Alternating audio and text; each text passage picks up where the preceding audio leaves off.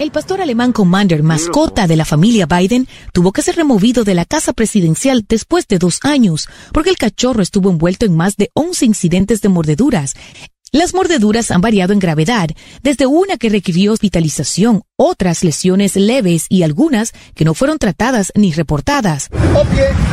Hablamos con un experto en entrenamiento canino para entender las posibles causas del comportamiento de Commander. Denis Urrutia explica que primero debemos saber qué tipo de entrenamiento recibió el perro.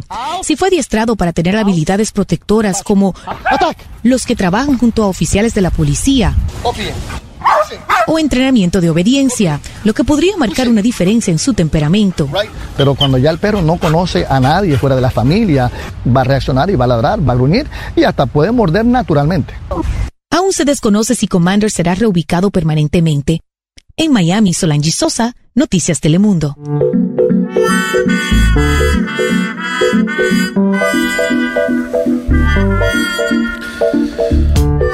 Commander eh, es un ovejero alemán. Sí, claro. Que es mi, mi raza preferida La mía porque, bueno, de chico tu- tuve una ovejera alemana. Yo también. Eh, Commander. Ya el nombre, Y- el nombre Commander Comandante. O sea, ¿no? no te esperas un cachorrito, un, un salchicha. Un Golden Retriever. Y, yo, y yo lo comparaba con Dylan, el nombre Dylan. También, nada. Y incluso Valcárcel, que tenía Macri, que lo hizo Tampoco. gran barba. ¿Qué fue de la vida de Valcárcel? ¿Sabemos? Porque, ¿no? Desconozco. Dylan sigue vivo, tuvo crías. ¿Qué pasó? Hay que ver todo siempre después que se van del gobierno. Eh, no sé. Pero en este caso es un, un ovejero alemán flaco, fornido, eh, joven. Entrenado, ¿no? Parece Nació en el Commander. 21, según leo acá. 2021, post pandémico, Commander. Eh, todavía es un cachorro en realidad. Y esto de morder a 11 personas, dice que mordió a gente del servicio secreto. Eso me pregunto, ¿qué? El perro de un presidente. ¿Vos lo tenés que dejar hacer? ¿Me entendés? O sea, nadie. Ponerle le pueden pegar. Y no. Como si. ¿Entendés? Como ponerle bozal. Por ahí tiene que. Un bozal puede ser, ¿por qué no? No sé, se atacó a 11 personas, evidentemente. No tenía. Lo dejaron no le habían hacer. puesto. Lo dejaron hacer. Eh, yo tengo una, teoría- una teoría radical respecto a las mascotas que, que voy a decir solamente para que se enojen conmigo. Creo que están mal. ¿Qué está mal que ¿Cómo? No deberíamos convivir los seres humanos con. Ah, ¿Cuáles no. son los argumentos? No. Durísimo. Que creo que para la- los animales no está bueno vivir en, no sé, en Balvanera. Sí. pa- para arrancar. Sí, Te- sí. Una, una mirada animalista. En principio me parece que no está bueno para los bichos. No es una si vida. tenés un patio- no son humanos. No, En la Casa Blanca hay un igual patio la grande. visión, la visión animalista, en realidad, eh, por lo que yo entiendo, igual hay diferentes ramas, pero por lo que yo entiendo, eh, retoma la idea de que los animales, sobre todo los perros y los gatos, convivieron con los humanos desde siempre Mm. Sí. y que en realidad lo que sí deberíamos poner capaz en, en disputa o en, o en discusión, sí estoy de acuerdo en que un, bueno, vivir en un buen ambiente en Balvanera, Y bueno, pero la gente tiene los perros así. No, Sí, no, no, no, en un contra parque. de los gatitos también. Pero los gatitos me- tampoco que necesitan vivir en la sabana. ¿No? no, pero le estás reprimiendo los instintos salvajes. Claro, debería poder cazar un, pez, un, Claro, un me veo- gatito, debería poder ¿no? cazar un pajarito.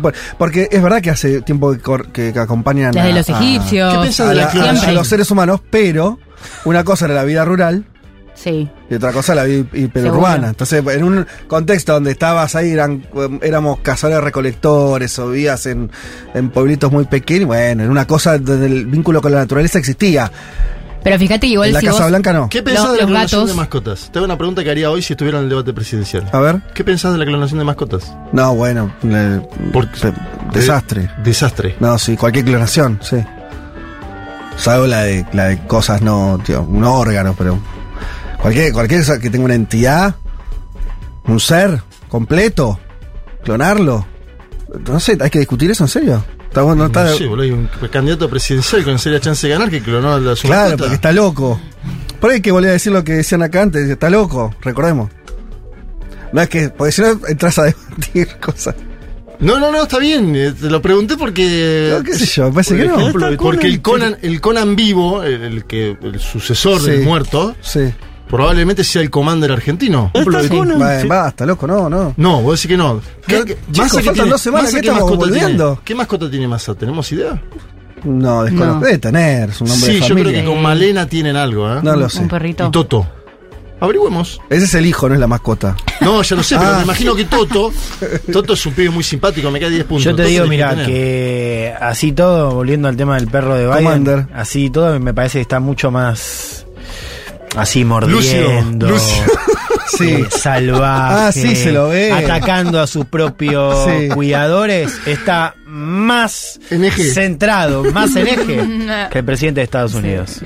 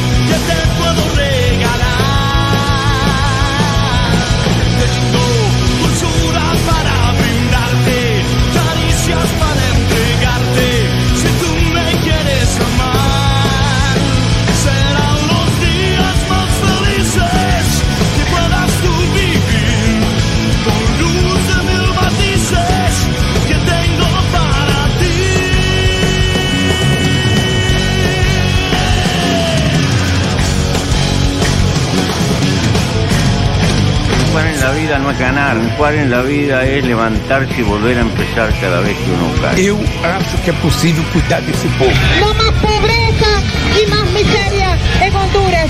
Hasta la victoria, siempre. Los voy a acusar con sus mamás, con sus papás, con sus abuelos. No olvidamos justicia, verdad, respeto. Seguimos.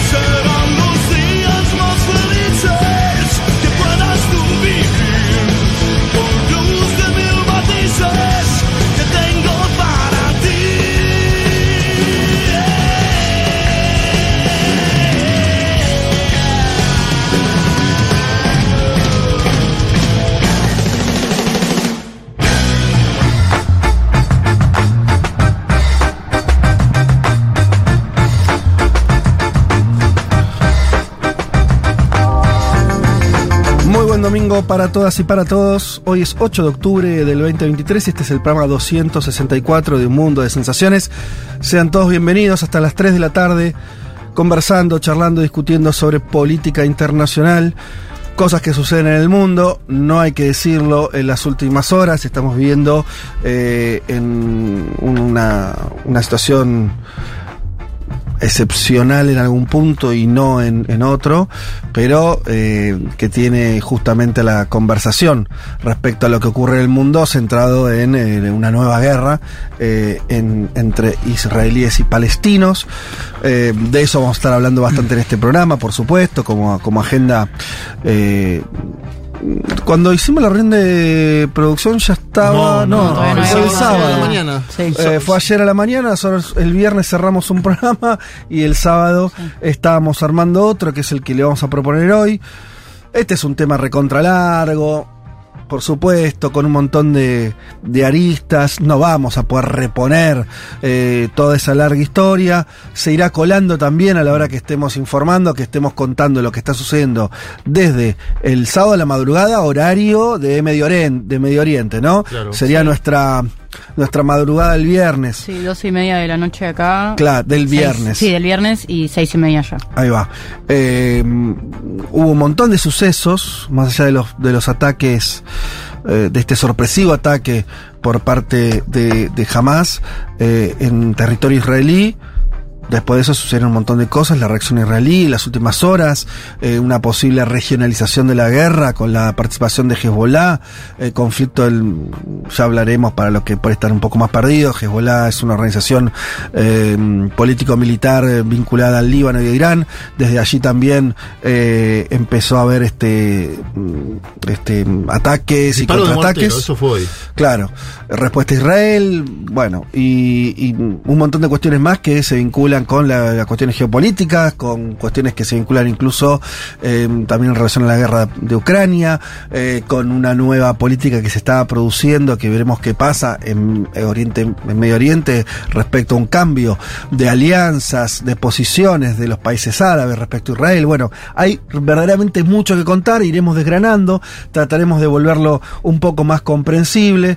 Eh, también los efectos globales que esto tiene. Nombro uno como para situarnos solamente, la Argentina que está a miles de kilómetros, eh, en lo cual no, no juega ninguna ficha en esta situación en lo más mínimo, con mucha lógica y yo diría con un grado de responsabilidad y de anticipación o de velocidad que me parece digno de destacar, el gobierno argentino, su primera reacción fue reforzar lo que tiene que ver con todas las instalaciones que tenemos en la Argentina vinculadas a la comunidad judía. Sabemos que acá hay una comunidad muy extensa. eh, y, y- y que además Argentina fue objeto también de dos ataques terroristas. Entonces, eh, bueno, por supuesto se encienden las alarmas y está muy bien que así sea. Digo esto, señalo esto solamente para entender el impacto global que tiene, no solamente en la discusión de este, palestinos e israelíes, sino también eh, que es un conflicto que ya derramó en otros momentos también en otros países, particularmente el nuestro. De eso y mucho más vamos a estar conversando, pero si les parece, mm, hagamos también eh, un repaso de, de algunas otras cosas que vamos a estar contando. Eh, si les parece, no, mm, Elman, vayamos un poco a Estados Unidos y eh, contanos de qué vas a hablar en un rato nomás cuando este, desarrolles tu columna. Voy a hablar de la salida de Kevin McCarthy, quien era presidente de la Cámara de Representantes, que son los diputados de allá. Básicamente porque impacta tanto en lo que tiene que ver con el vínculo entre Estados Unidos y Ucrania, ¿no? En la ayuda militar, porque ahora se paraliza el Congreso, y también un poco por lo que refleja, lo que nos deja ver este movimiento impulsado por este ala más radical del Partido Republicano, por un grupo de ocho trampistas, y preguntarnos también cómo fue que cambió la llegada de Trump a un partido que hasta hace no mucho tiempo por lo menos podía seguir funcionando en el sistema político de Estados Unidos. La pregunta que vamos a hacer es concretamente si hoy el partido no está conspirando o una parte importante del partido no está conspirando contra todo el sistema como tal. ¿No? Qué tesis Eh, eh, fuerte. Mm. O sea, decir, el bipartismo de Estados Unidos eh, tiene eh, 150 años.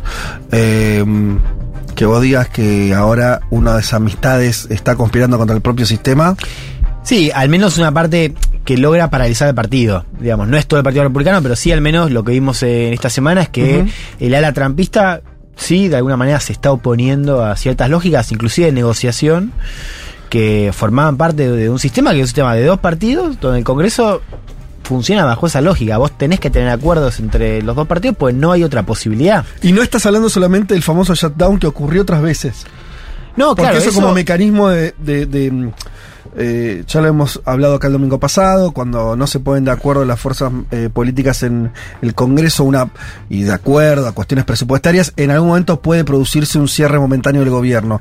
Eh, es algo muy, muy propio de la política norteamericana. Eso ocurrió varias veces, en los 90, en los 2000. Sí, no, e- eso, la amenaza está, está siempre, siempre se termina acordando de alguna u otra manera. Y a lo sumo son algunos días que deja de funcionar y después...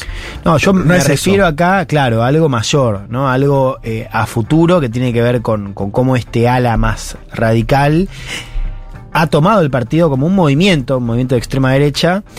Y, digamos, es difícil imaginar un futuro de la gobernabilidad en Estados Unidos con estas condiciones, ¿no? Eh, porque ya no es una cosa de, bueno, la tensión aumenta, ¿no? Acá vemos una lógica que se opone a la propia idea de negociar con el otro partido.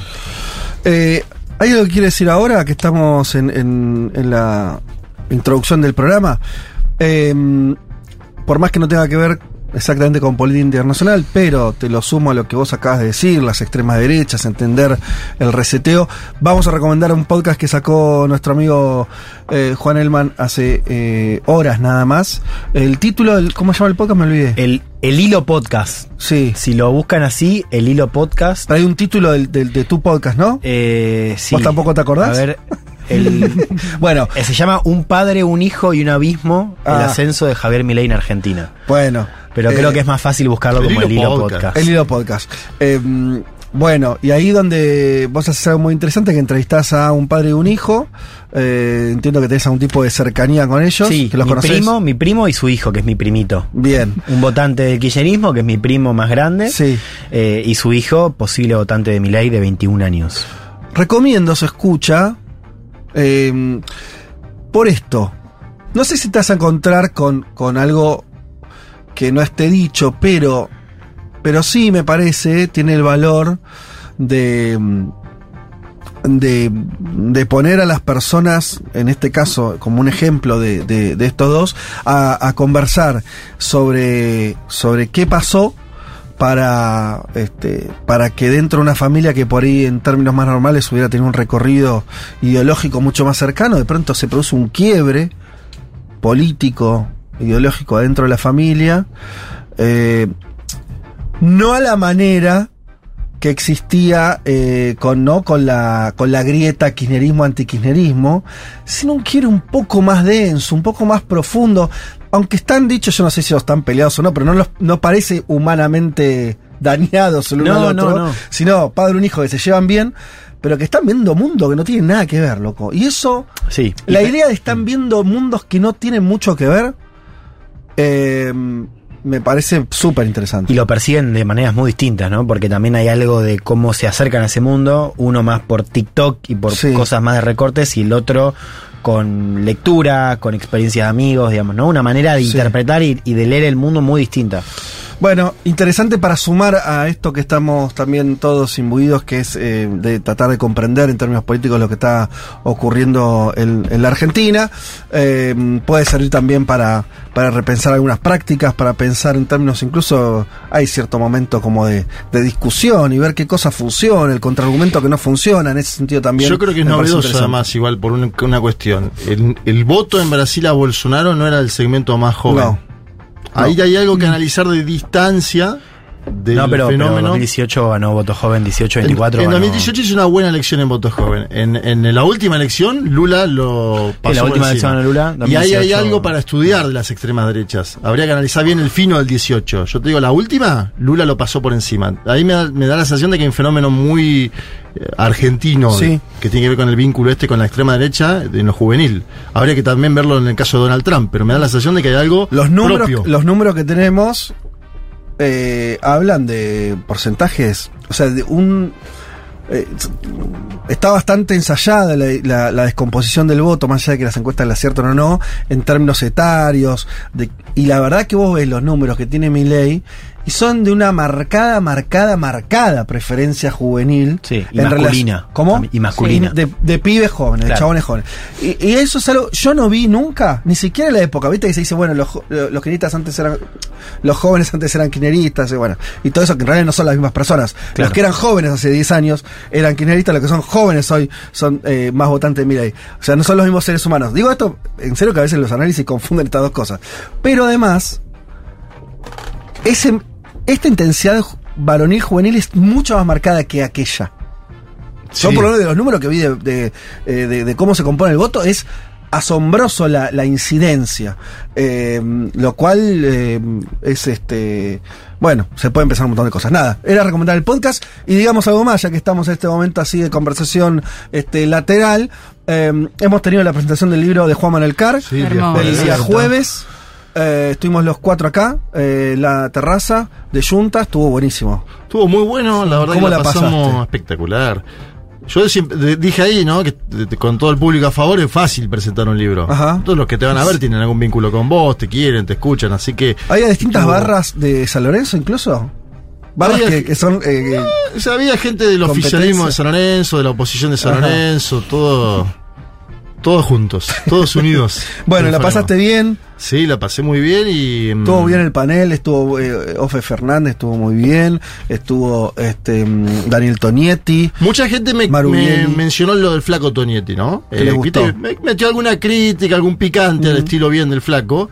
Eh, y me lo mencionaban que, que No al libro, precisamente. No, sobre la situación de la Argentina, Sí, claro. ciertas analogías que se pueden hacer o no entre el Quedó, Lula quedó dando vuelta la Kirchner. pregunta de si, perdón que te pise, que si, si mm, si, si nosotros estamos adelantados a Brasil o atrasados. Sí, la si, gran si. Bolsonaro ya ocurrió acá, o es lo que puede ocurrir a partir de, de- de diciembre.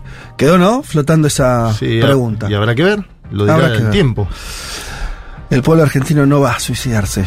Tengan fe. Bien, dicho esto, ahora sí, ¿qué nos queda por vender? Bolivia.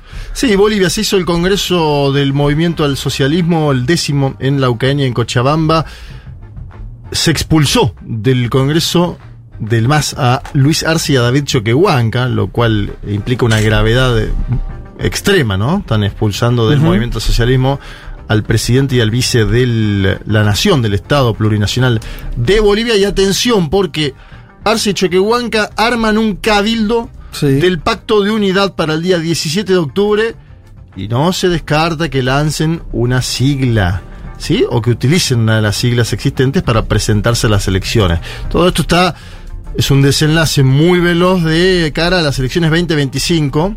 Eh, vamos a contar un poquito qué pasó en el Congreso de la UCN y del Movimiento del Socialismo y también quiénes integran este cabildo del Pacto de Unidad que se llevará a cabo el día 17 de octubre, un tema que va a seguir. Bien, eh, y por último, lo vamos a empezar a tratar ahora unos minutos nada más. Viole, eh, vas a estar eh, comentando, de hecho, algunas cosas de, lo que anticipamos respecto al conflicto renovado entre Israel y Palestina, pero al mismo tiempo... Digámoslo ahora y veremos después cuánto podemos desarrollarlo de acuerdo al tiempo que tengamos.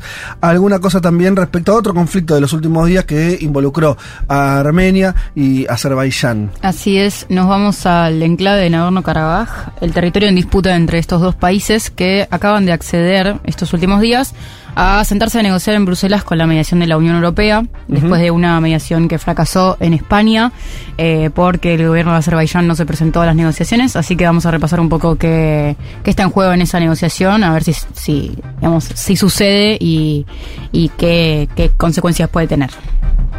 Bueno, muy bien. Eh, y como si todo esto fuera poco, mm, salvo que haya algún problema, esperemos que no, vamos a estar conversando nada más y nada menos con el presidente del partido Morena, partido del presidente Andrés Manuel López Obrador, eh, el presidente de Morena en Ciudad de México, me refiero a Sebastián Ramírez, dirigente político de primera línea de ese país, y eh, ojalá podamos estar conversando unos cuantos minutos sobre la realidad política mexicana, que es súper interesante, eh, también ya metida en un proceso preelectoral, donde se va a disputar el poder en, en la segunda economía de América Latina, después de, de Brasil, ¿no? Entonces, Sí, donde el oficialismo, sin presentar a su candidato natural, que sería AMLO, que no puede ir a un segundo mandato, tiene serias chances de continuar en la conducción, lo cual es algo. volveremos al mismo rollo que vas a estar contando vos respecto a Bolivia, transiciones de liderazgo.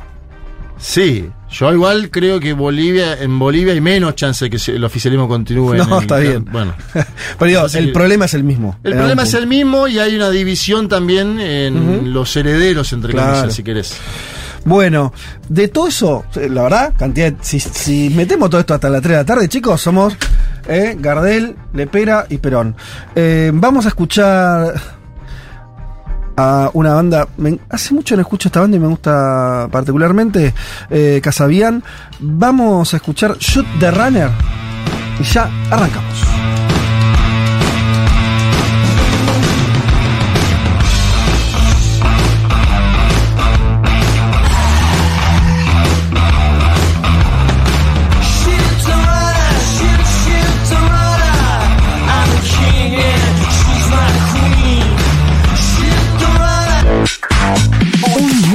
Sensaciones. Un programa que habla de un montón de países que no son campeones de fútbol. Futurock FM.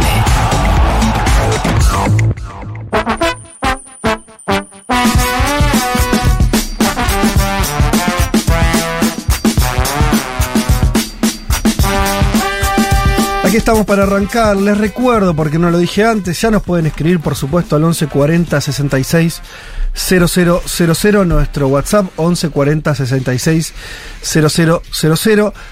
Me parece que tal vez corresponde empezar por acá.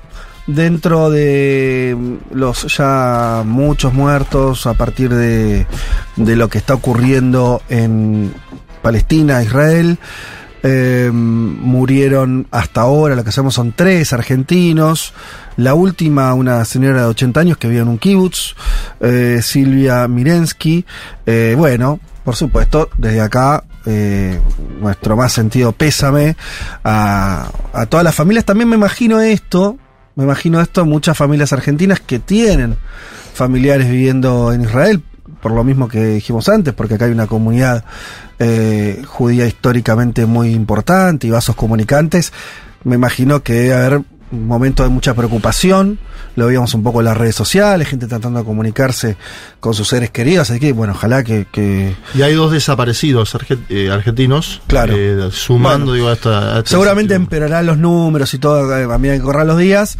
Eh, así que bueno, qué sé yo. Este, desde acá nuestra eh, tristeza por, por todo lo que está ocurriendo desde ya. Bueno, vamos a tratar de pensar lo que está pasando. Eh, en principio contar, por si alguno no estuvo muy atento el día de ayer. Esto lleva muy poquitas horas todavía de desarrollo, estamos en, en pleno shock de lo que ocurrió, porque, para poner un título, esto es un ataque de una escala inusitada por parte de eh, las fuerzas palestinas, concretamente Hamas, que es una organización que está en un territorio eh, muy pequeño, densamente poblado, que es Gaza. Yo siempre recomiendo que entren, mientras nos escuchan, a Google Maps. Ahí se va a entender todo bastante más. Tenés Israel, que ya de por sí es un territorio modesto, pequeño. Dentro de ese territorio pequeño, eh, que tiene límites con Egipto, Jordania, Siria y el Líbano y el mar. ¿sí? Está en esa, de esa manera, eh, son las fronteras de, Israel. Dentro de ese, de ese territorio, que era Palestina, obviamente, antes, eh, hay una unidad semiautónoma que es Cisjordania, donde está la mayor cantidad de, este, de población árabe palestina, que tiene, eh, digo semiautónomo porque es donde está asentado la, la autoridad palestina, donde, bueno, hay una vida ahí no estatal, porque no le permiten que eso todavía sea un Estado, y que además está ocupada en muchos aspectos por el propio ejército de Israel. Dentro de Cisjordania en los últimos años se acrecentaron las ocupaciones, la, eh, la construcción de casas y de barrios y de pueblos eh, judíos en territorios que no lo eran. Ah, bueno, en esa situación. Y después está Gaza, que es un territorio muy pequeño, 40 kilómetros de largo y 10 de ancho. ¿Sí? Son, es muy, muy chiquito y viven 2.200.000 personas más o menos. Es uno de los lugares más densamente poblados y es un lugar donde se arrinconó a la población palestina, que no vive en Cisjordania y que tampoco en Israel. eh, y ese es el lugar que está controlado por Hamas.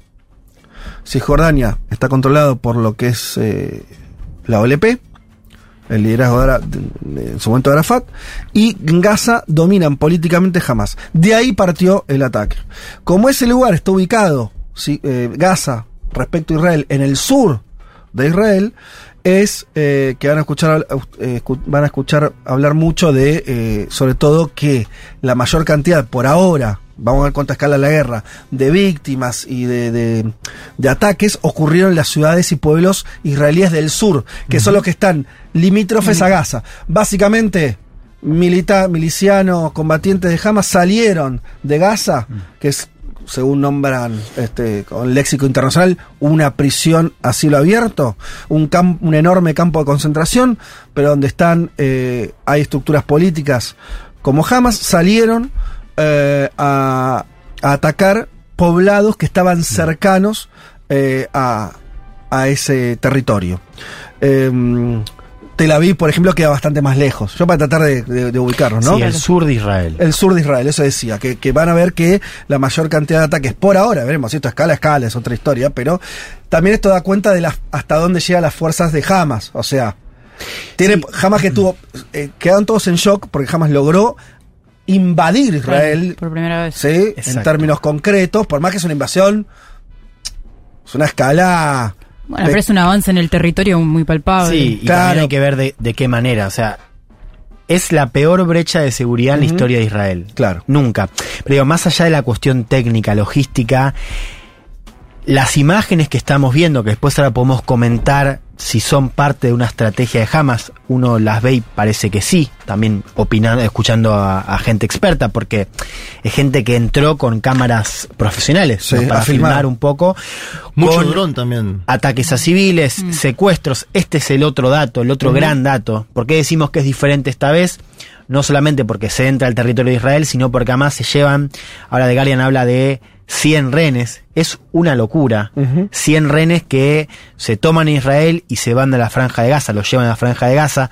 Eso también cambia la dinámica porque uno, lo charlaremos, imagina y ya lee acerca de una intervención a gran escala de, de Israel en Gaza, pero la situación de los rehenes cambia un poco la lógica, ¿no? Porque uno se pregunta acerca de si va a haber una, una negociación, digamos, por Claro. esos ciudadanos. Claro, una se- se- ya se está comentando que, eh, por supuesto, hay un montón de, de palestinos eh, detenidos en prisiones israelíes y que eso sea materia intercambiable, como ya lo fue en otro momento con eh, rehenes que hayan surgido del ataque de ayer.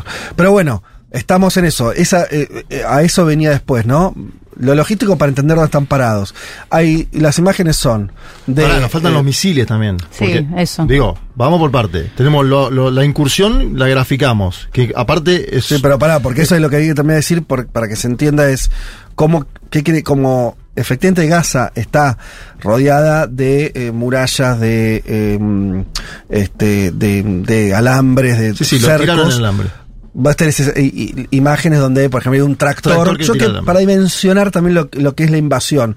Eh, un tractor rompiendo un alambre y por ahí este eh, pasaron este eh, combatientes en moto, en, en- en autos y demás. Eh, es como una invasión a cuentagotas, ¿no? Con, con unos eh, que por eso lograron atacar a los pueblos cercanos.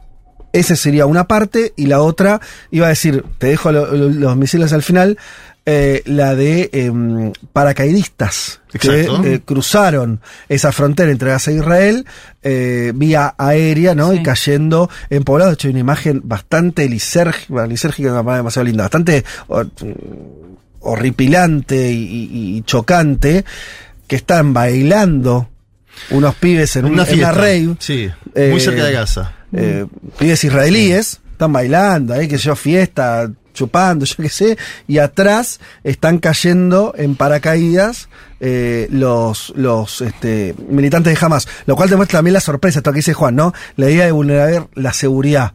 Vos veías eso, esos pibes tan como... En una nada, fiesta, en literal. una fiesta. En una fiesta literal, Literal. cumple. En un En un cumple. cumple. Y cómo de pronto se transformó en una, una situación bélica, de un minuto para el otro. Los misiles son 5.000 y el Iron Dome, que es el sistema antiaéreo que tiene Israel, tiene capacidad de evitar el ingreso del 95% de lo que llega. Es decir, Sí. cuando vos envías 5.000, hay una parte considerable que entra. ¿sí? Sí. El Iron Dome no es, no es 100%. Eso es el primer punto. Y además el mismo día en que se da la incursión en suelo, ¿no? Que es lo que estabas comentando vos, que sacan, eh, eh, bueno, ese alambre que hay con el... A mí lo de los presos, este es un dato tremendo el que trae Juan. El último gran intercambio de presos que hubo por, por un soldado, un solo soldado, Gilad Shalit, en el 2011, tuvieron que liberar a mil presos palestinos Israel. Por eso digo que Benjamín Netanyahu está en un problema serio en ese punto. ¿Por qué? Porque si quiere efectuar un, eh, una masacre en Gaza, ¿no? Pongámosle que es una de las opciones. que Ayer, ayer el titular era ese, ¿no? Benjamín Netanyahu decía, Sí, van a sufrir ahora- todos, ahora váyanse de Gaza. No hay salida de Gaza tampoco, esto hay que decirlo. Claro. Claro, Si es un no. lugar que es caracterizado como una parte que van a ir al mar, pero más allá de esto, habló el número dos del buró político de Hamas ayer, Saled al-Aruri, y dijo, a nuestros prisioneros les digo, lo que tenemos en nuestras manos traerá su libertad. Mm. Es decir, Hamas ya considera que con la cantidad de soldados que tiene, y población civil también, porque está la abuela esta que circulaba Sí. ayer en los videos, Sí. porque hay mujeres soldadas detenidas, Mm. Sí. que cir- ayer había un debate en Twitter si había habido abusos o no. Los especialistas en el tema dicen que han sido detenidas, ¿sí? De forma ilegal para el intercambio no, de no, estamos yendo rápidamente, eh, ordenemos, porque eh, entonces, Bueno, sí. faltaba, estamos en el momento del ataque, para terminar de dibujar Sí. esa situación y esa información. Eh, hablaste de los misiles, los misiles llegaron muy pocos porque mm, Israel tiene un gran sistema de, de- de detección, aún así muchos impactaron, hay imágenes de casas en distintos poblados de Israel que fueron alcanzados por, por algunos de esos misiles. Eh, tenemos eh, lo, lo- lo último que habría que decir de lo poco que, que se sabe y se está pudiendo analizar de cómo hizo jamás esto es la parte no novedosa son los misiles. En el sentido de que en general siempre es la forma de, de atacar, lo hemos visto muchas veces. No 5.000. O en una cantidad mayor, pero la novedad absoluta, y algunos dicen que uno fue pantalla del otro en algún punto, eh, que mientras estaban arrojando esos misiles, eh, ocurrió esa invasión terrestre, claro. que es la absoluta novedad, que es lo que le da a Hamas personas, prisioneros, le que puede motivar cierta negociación. Eh, entonces está como, ¿no? Como que combinaron La dos cantidad de cuestiones. muertos. Sí, eso te la iba a cantidad decir. de muertos. Déjame complementar con, con dos datos. ¿vio? Primero, esto se da eh, cuando se cumplen 50 años Sí. de la guerra de Yom Kippur, ¿no? Ahora, esto nos lleva a pensar, digo, el nivel de sofisticación, la fecha elegida, que esto era algo que se venía Sí, planeando hace varios sí. meses, hace varios años. Después nos queda la pregunta Seguro. acerca de si había otras, otros países del mundo árabe que sabían, ¿no? Esa es Mm. una pregunta importante para el- la cuestión geopolítica. Y lo segundo es eso que, que- que decía Juan, digamos, la- el volumen de muertos, más de 600, ustedes me dicen ahora si ya pasamos los 700. 700, para dimensionar el tamaño del trauma hay que irse muy atrás para eh, encontrar un Claro. día donde haya tantos israelíes muertos. No, o sea, es yo quiero chequear el dato de, de si hubo otro día desde el holocausto, digamos, Mm. lo, lo, lo, lo leí ahí Me parece en que Twitter. no, ¿eh? O sea, lo leí, no lo, no lo tengo chequeado. Para entender el, el nivel de, tra- de trauma, la cantidad de muertos en un solo día, con las imágenes de... Bueno, yo ya vi de niños, vi de ancianas y de situaciones de, de violencia en las calles, ¿no? Con, con gente de Hamas tomando gente de Israel. Y el trauma también extendido por esto que decías vos. O sea, uno entendía que la lógica era que todo lo que hacía el gobierno, ¿no? Inclusive también violando derechos humanos, era para proteger a Israel de. Estoy queriéndolo mostrar solamente para, para entender cómo se ve desde adentro. ¿no? El- el- la cuestión de que hayan entrado al territorio de Israel, sumado a la cantidad de muertos, sumado bueno, a lo que se abre ahora, eh, marca un, un trauma que es muy difícil de, de equiparar. Digo, para esta generación debe ser el mayor trauma posible, ¿no? En una región que sabemos está acostumbrada Sí. a enfrentamientos permanentes, ¿no? Desde Total. ya. Eh, bueno, eh, esta, yo quería hablar un toque de esta, o sea, de la operación del lado de, de, de- de Hamas. Eh, ellos le dieron el nombre del diluvio de Al-Aqsa, perdón, eh, y en las declaraciones hablaron de eso, de iniciar una batalla que va a, digamos, a, a seguir adelante con el objetivo de liberar al pueblo y a sus entidades. Esta es como la, ese lado de la, de, de la, mm, digamos, de la batalla, eh, con, el, digamos, bajo el derecho de ser libres y estar seguros en una patria libre e independiente. Un poco esto se retoma al conflicto que repasaba antes Fede. Y me pareció que estaba bueno capaz de escuchar eh, la intervención de Netanyahu ayer después de la, después de los misiles, que el, según jamás fueron 5.000, pero el, el gobierno de Israel reportó 2.200 Ahí también es interesante ver ¿Cómo es de vuelta lo de los números, perdón? que, el, eh, o sea, Hamas dice que fueron 5.000 los misiles que ellos Sí. mandaron, pero el gobierno de Israel reportó 2.000. Ah, la mitad, sí. Eh, clásico. Sí, bueno. Eh, y, y bueno, escuchemos a Netanyahu Sí. a ver. Esto sería la primera reacción del presidente de Israel una vez conocido, bueno, que se supo lo que estaba ocurriendo, eh, un mensaje a todo a toda la nación. לא במבצע, לא בסבבים, במלחמה. הבוקר חמאס פתח במתקפת פתע רצחני נגד מדינת ישראל ונגד אזרחיה. אנחנו בתוך זה משעות הבוקר המוקדמות.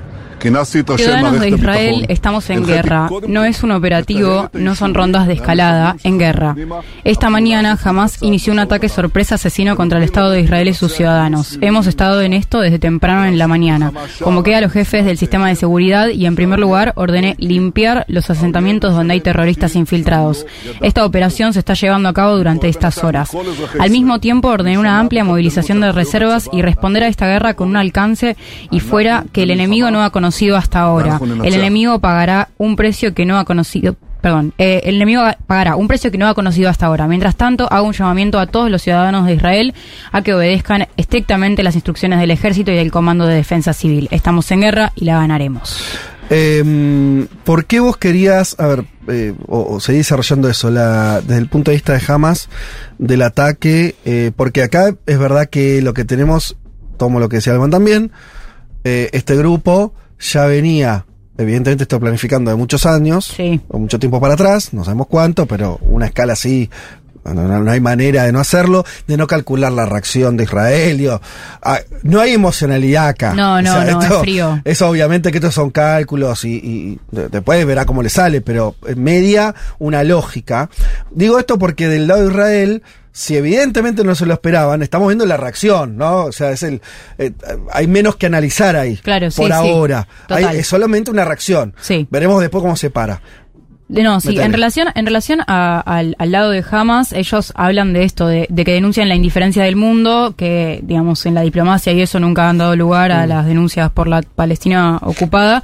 Y eh, bueno, hablan mucho de la cuestión de la profanación de los lugares sagrados, algo que me parece que como tiene bastante sentido, teniendo en cuenta que se acaban de cumplir 50 años de la guerra de Yom Kippur, eh, y es un contexto en el cual también venimos de hace dos días eh, hicieron un los digamos ciudadanos israelíes hicieron un, eh, una celebración judía en relación a Yom Kippur en territorio palestino y hay una serie de como símbolos en, en relación a las fiestas religiosas eh, que eh, bueno el- la población de Israel y, y avalados y a- amparados por el, el ejército y las fuerzas de seguridad eh, llevan adelante este tipo de de, digamos, humillación. de prácticas digamos, ¿no? Porque, total eh, vos lo que estás contando es algo que está en las redes también, en Sí. imágenes, eh, que no tiene mucho tiempo, ¿no? No sé, ahí ayúdenme si esto fue unas semanas atrás, unos meses atrás, pero hace poco. Dos días antes de la invasión, o sea. Ah, pero es que estoy- por eso estoy hablando de otra, pues está Ah, bien. puede ser. Pero hubo más de una, pero hay una más reciente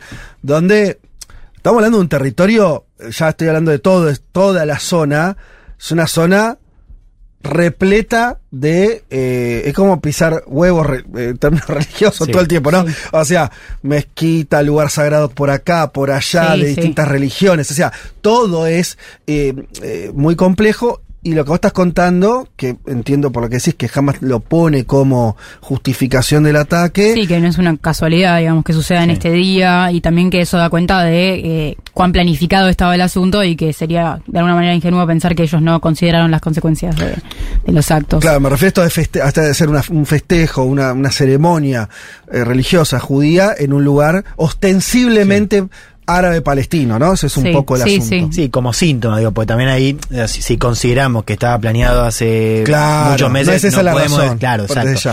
Pero sí creo que hay un dato que es importante mencionar, o más que un dato, una, un escenario que es ya desde 2021 que tuvimos una guerra bastante cruenta en Gaza, ¿no? Sí. Ya en ese momento se decía que era peor que la de 2014, Sí, también claro. fue bastante cruda.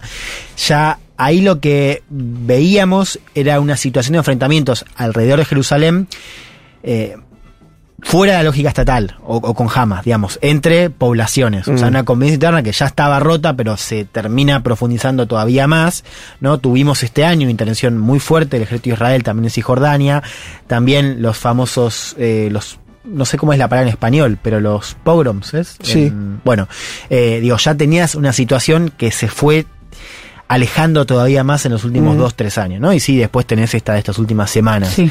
Eh, Es que creo sí. igual que un poco la, la caracterización de, de este episodio es como de alguna manera algo que, o sea, no viene de la nada, o sea, es, es el síntoma, el, digamos, la- el último coletazo de, un, de una situación de tensión que lleva décadas y... A mí, Sí, pero para- eh, la teoría supuestamente del gobierno de Netanyahu, de la administración israelí, era que jamás no iba a, hacia una escalada. Esta es la hipótesis que manejan, están analistas en The Guardian, en el medio británico, diciendo esto.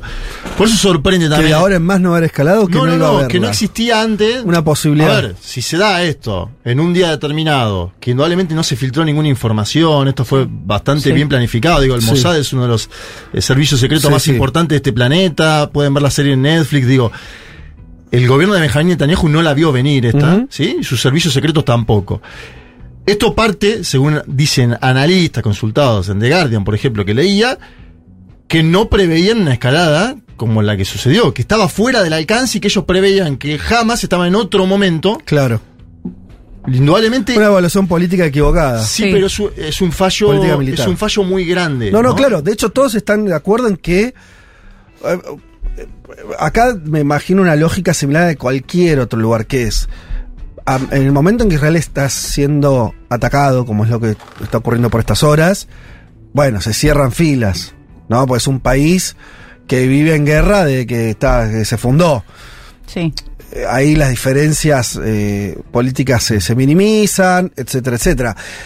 Me parece que lo que estamos diciendo de alguna manera acá es que una vez que esa es- situación pase, es muy probable que Netanyahu tenga problemas graves al interior Eso, es que eso de, para mí es de una- Israel por esto que dice Juanma, porque alguien va a pagar este costo. Sí, Nos sí, sí, imaginamos. vo- volvamos. La, la promesa era, vos dejame, Sí. déjame hacer lo que yo tengo que hacer. Salgamos de la lógica de la más ideológica que está también, ¿no? Porque Sí. hay gente que act- activamente apoya en Israel la situación de los colonos. Pero Sí. Pensemos en la población en general. Sí. Con ánimos, lo hemos contado acá cuando pensamos la cuestión de la reforma judicial, ¿no? Después de las, de las dos intifadas, hay efectivamente un sentimiento antiárabe mayor, ¿no? Y también provocado por lo que fue el impacto de las intifadas. Pero la idea era más o menos, vos dejame, lo que, dejame hacer lo que yo tengo que hacer fuera de las fronteras para que adentro vos estés protegido. Ese pacto se rompió Claro. eh, el sábado. Ahora, Ese pacto decís que sostenía la deriva autoritaria, algunos ya califican directamente de fascista de Netanyahu. Sí. Vos decís que eso, ese es el acuerdo que está atrás. Claro, ahora, ¿qué pasa? Digo, para mí siempre hay que leerlo también en, en doble pantalla, porque también hay una situación interna de la, en territorio palestino entre la autoridad palestina y Hamas, donde básicamente la autoridad palestina está perdiendo cada vez más, más lugar y Hamas lo que hace con esto es, bueno, decir, me ocupo yo, de alguna sí. manera. Y por supuesto uno sabe que todos estos años, con los hechos que contaron recién ustedes, también provocan una situación de, de muy inflamada del otro lado. Entonces, uno dice, el pacto que prometía Netanyahu se rompe, Ajá. eh, o al menos pierde peso. Ahora, es muy difícil pensar, me parece, en el corto plazo, que prime una mirada más política, ¿no? De los dos lados. Ajá. Quiero decir, eh, es probable que lo que veamos ahora es una situación de una hostilidad que quizás no, no, no tiene comparación con otro Ujú. momento. Sí. O sea, no es el momento para que ahora Netanyahu diga, o, o la, que la sociedad diga, bueno, hay que cambiar de enfoque, ¿no? Parece ser ese el No. momento. Antes de, de ir a la parte como de charlar algunas conclusiones o, o- o miradas más generales sobre el conflicto que, que seguramente todos tenemos, eh, algo más que, que- que sea un poco de información. La, ul- lo último, yo lo, lo llegué a ver, pero realmente está ocurriendo ahora, así que tampoco tuve mm, posibilidad de profundizar como quisiera, pero había una gran duda cuando el día de ayer ocurre, ocurren todos estos ataques de si esto iba a involucrar a otros eh, jugadores. Mm, En los primeros al que todos miraron era a Hezbollah, el Líbano, ¿sí? Hezbollah Mm. Sí, desde el un- norte, ¿no? Para- para claro, es otro lugar, es eh, frontera norte de Israel, no es Hamas y Gaza, no son los palestinos, sino eh, Líbano, y dentro del Líbano, eh, Hezbollah, que además esa organización eh, político-militar tiene vínculos con Irán Sí. eh, formales, explícitos. Entonces, y eso ya dibujaba una escalada. En las últimas horas hubo enfrentamientos en ese lugar. No sé qué sabemos de eso por ahora. Eh, los detalles sobre estas últimas eh, intervenciones, ah, digamos, están, hay que ir viéndolas Sí. a vivo, pero sí que desde ayer, el- eh, desde Hezbollah felicitaron a Hamas por la por la avanzada y dijeron que fue una operación heroica a gran escala y agregaron que es, eh, que fue un mensaje al mundo árabe y musulmán que avanza en la relación de normaliz digamos, en la normalización de relaciones con Irán, eh, con, disculpas, con Israel. Saudita. Con Israel, que, que habla de este país y Arabia Saudita, exactamente. Eh, que, que es un avance diplomático que se hizo este año mediado por China, del que también hemos hablado Sí. hace un par de semanas, eh, y que, bueno, eh, también es medio divisorio de aguas en, en la medida en la que, bueno, son todos los aliados árabes y a- avanzar en, rela- en normalizar relaciones con Israel es bastante polémico. No, pero ya ahora, hubo- por ya hubo ahora, bombardeo, ¿eh? ya hubo Sí, bombardeos Además de eso, hubo al bombardeos. Líbano. No, no, de los dos, claro. Eh, O sea, ataque desde Hezbollah. ataque a posiciones israelíes desde Líbano Exacto. Hoy en la y mañana. una respuesta a Israel. O sea, vos ya estás viendo un... un Ya hace una guerra de, de Israel respecto a otro país. Sí, este, estamos hablando de un estado, es el Líbano. y, Sí. es otra cuestión. Recordemos que, que siguen, siguen eh, en la frontera, digo, para entender el contexto, tenés Egipto, Sí. un país que tuvo en guerra en su momento con, no digo que lo vaya a estar ahora, tuvo una historia de guerra con Israel y es frontera. Y que quiere mediar. Jordania, que es, es el otro negociador país. de los últimos Sí, años. quiere mediar, Egipto. quiere mediar. Jordania, Siria, Siria. que también es un país Sí. eh, enemigo de Israel, aliado de Irán, eh, y donde también hay ahí elementos de Hezbollah y grupos in- irregulares. Y con el que Israel ya ha tenido cruces, digo, tanto con Irán como con Siria hemos visto enfrentamientos en los últimos años, ¿no? Bombardeos. Lo último que Sí. yo no vi, porque obviamente vimos eh, países eh, de Occidente, ni hablar de Estados Unidos, Europa, todo eso salieron a condenar eh, a, a- a Hamas y, y- y apo- y apoyar a Israel, bueno, eh, bastante esperable y bastante sin matices, es lo que estoy diciendo. Bien, ¿qué pasó con los países árabes en estas horas? ¿Todavía hubo pronunciamientos? No estoy hablando tampoco de los de obviamente ni de Hamas ni de Hezbollah ni de- estoy hablando de Arabia Saudita, estoy hablando de bueno, un montón de países árabes que están en la península, que están en el norte de África, etcétera. ¿Sabemos algo de eso? Todavía hubo Eh, pocas manifestaciones y por lo hubo que pocas vi. manifestaciones. Yo tengo principalmente la de Egipto y después, qué sé yo, ya Turquía y. Turquía, bueno, exactamente. bueno, ¿qué, Turquía, qué, qué- qué sabemos eh, de Egipto?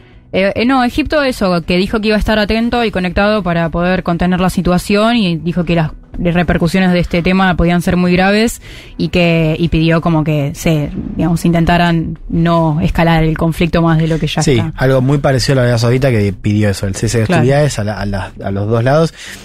Un, un detalle ahí, ¿no? Eh, que no es un detalle, digamos, es algo que, que uno venía viendo en, en, el tablero geopolítico Medio Oriente, que es la, el acercamiento entre Israel y Arabia Saudita, ¿no? Que algunos decían estaban cerca de normalizar eh, posiciones, normalizar las- los, los vínculos diplomáticos.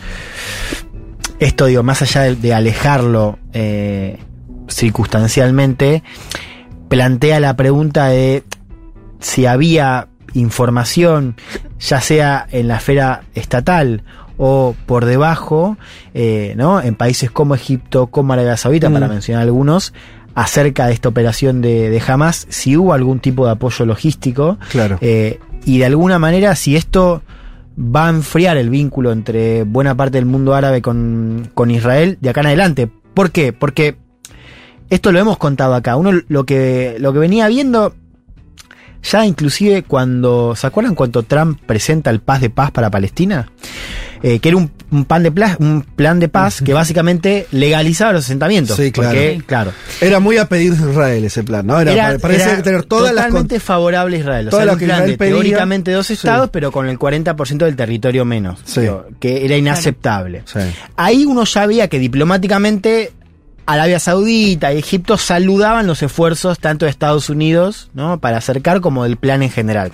Lo cual uno ahí leía que el interés geopolítico de alinearse con Estados Unidos, con Israel, en contra de Irán, lo que estaba haciendo era disminuir eh, el apoyo o, o el protagonismo de la causa palestina en el mundo árabe, que oficialmente nunca se fue, sea, el mundo árabe nunca renunció, nunca dejó de decir públicamente que apoya y que se solidariza con Palestina, eh, pero digamos, el acuerdo de Israel con Emiratos Árabes, Sí. el acuerdo de Israel con Marruecos, ¿no? De normalización, un poco la lectura era, esto está en un plano muy inferior Sí.